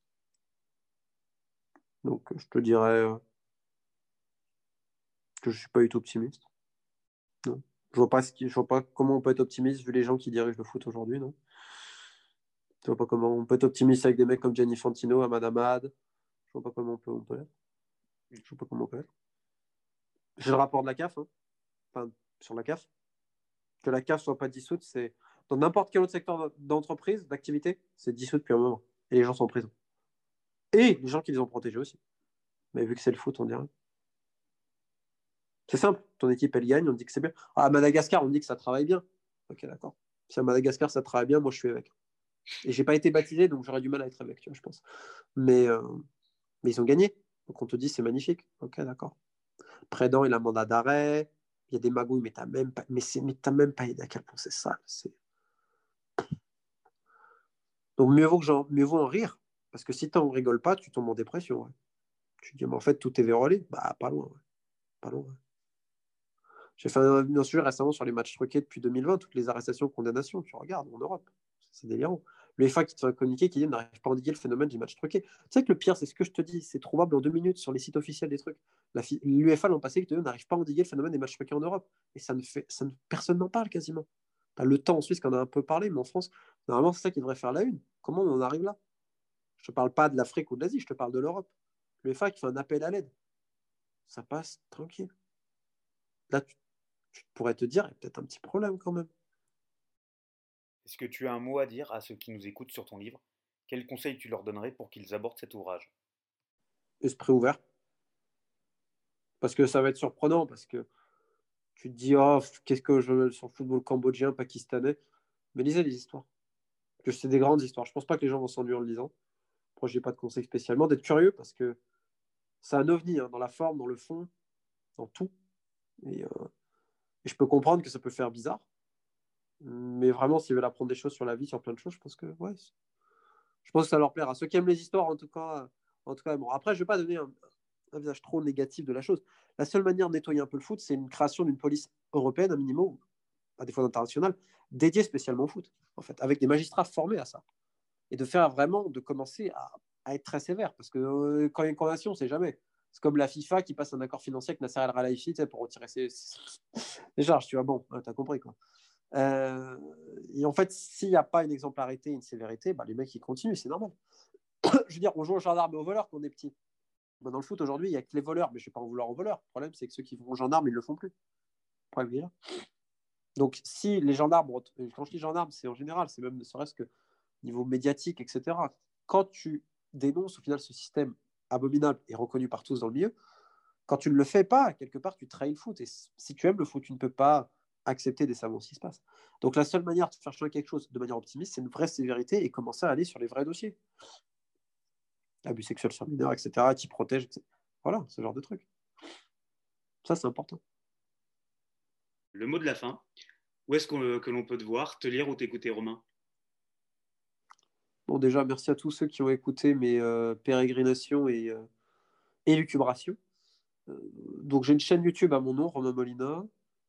Après, sur mes réseaux, j'ai une page Facebook, Twitter que j'utilise voilà, pour manière professionnelle, toujours. parce que je ne suis pas très réseau, honnêtement.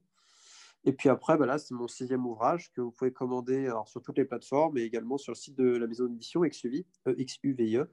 Il s'appelle The Beautiful Game, c'est mon sixième. Et là, je prépare déjà le, le prochain, septième parce qu'il faut travailler. Il y aura sans doute ces prochaines semaines des. Euh, dans le Guardian, il y aura un truc sur Haïti bientôt après la sanction. Et j'espère au New York Times la suite sur la Fédé française. Mais ça, c'est pas moi qui décide, parce que je ne force pas les gens non plus à faire quelque chose. Donc voilà. Mais euh, ces prochaines semaines risquent d'être assez mouvementées. Et peut-être aussi quelque chose sur BBC Africa aussi. Hein.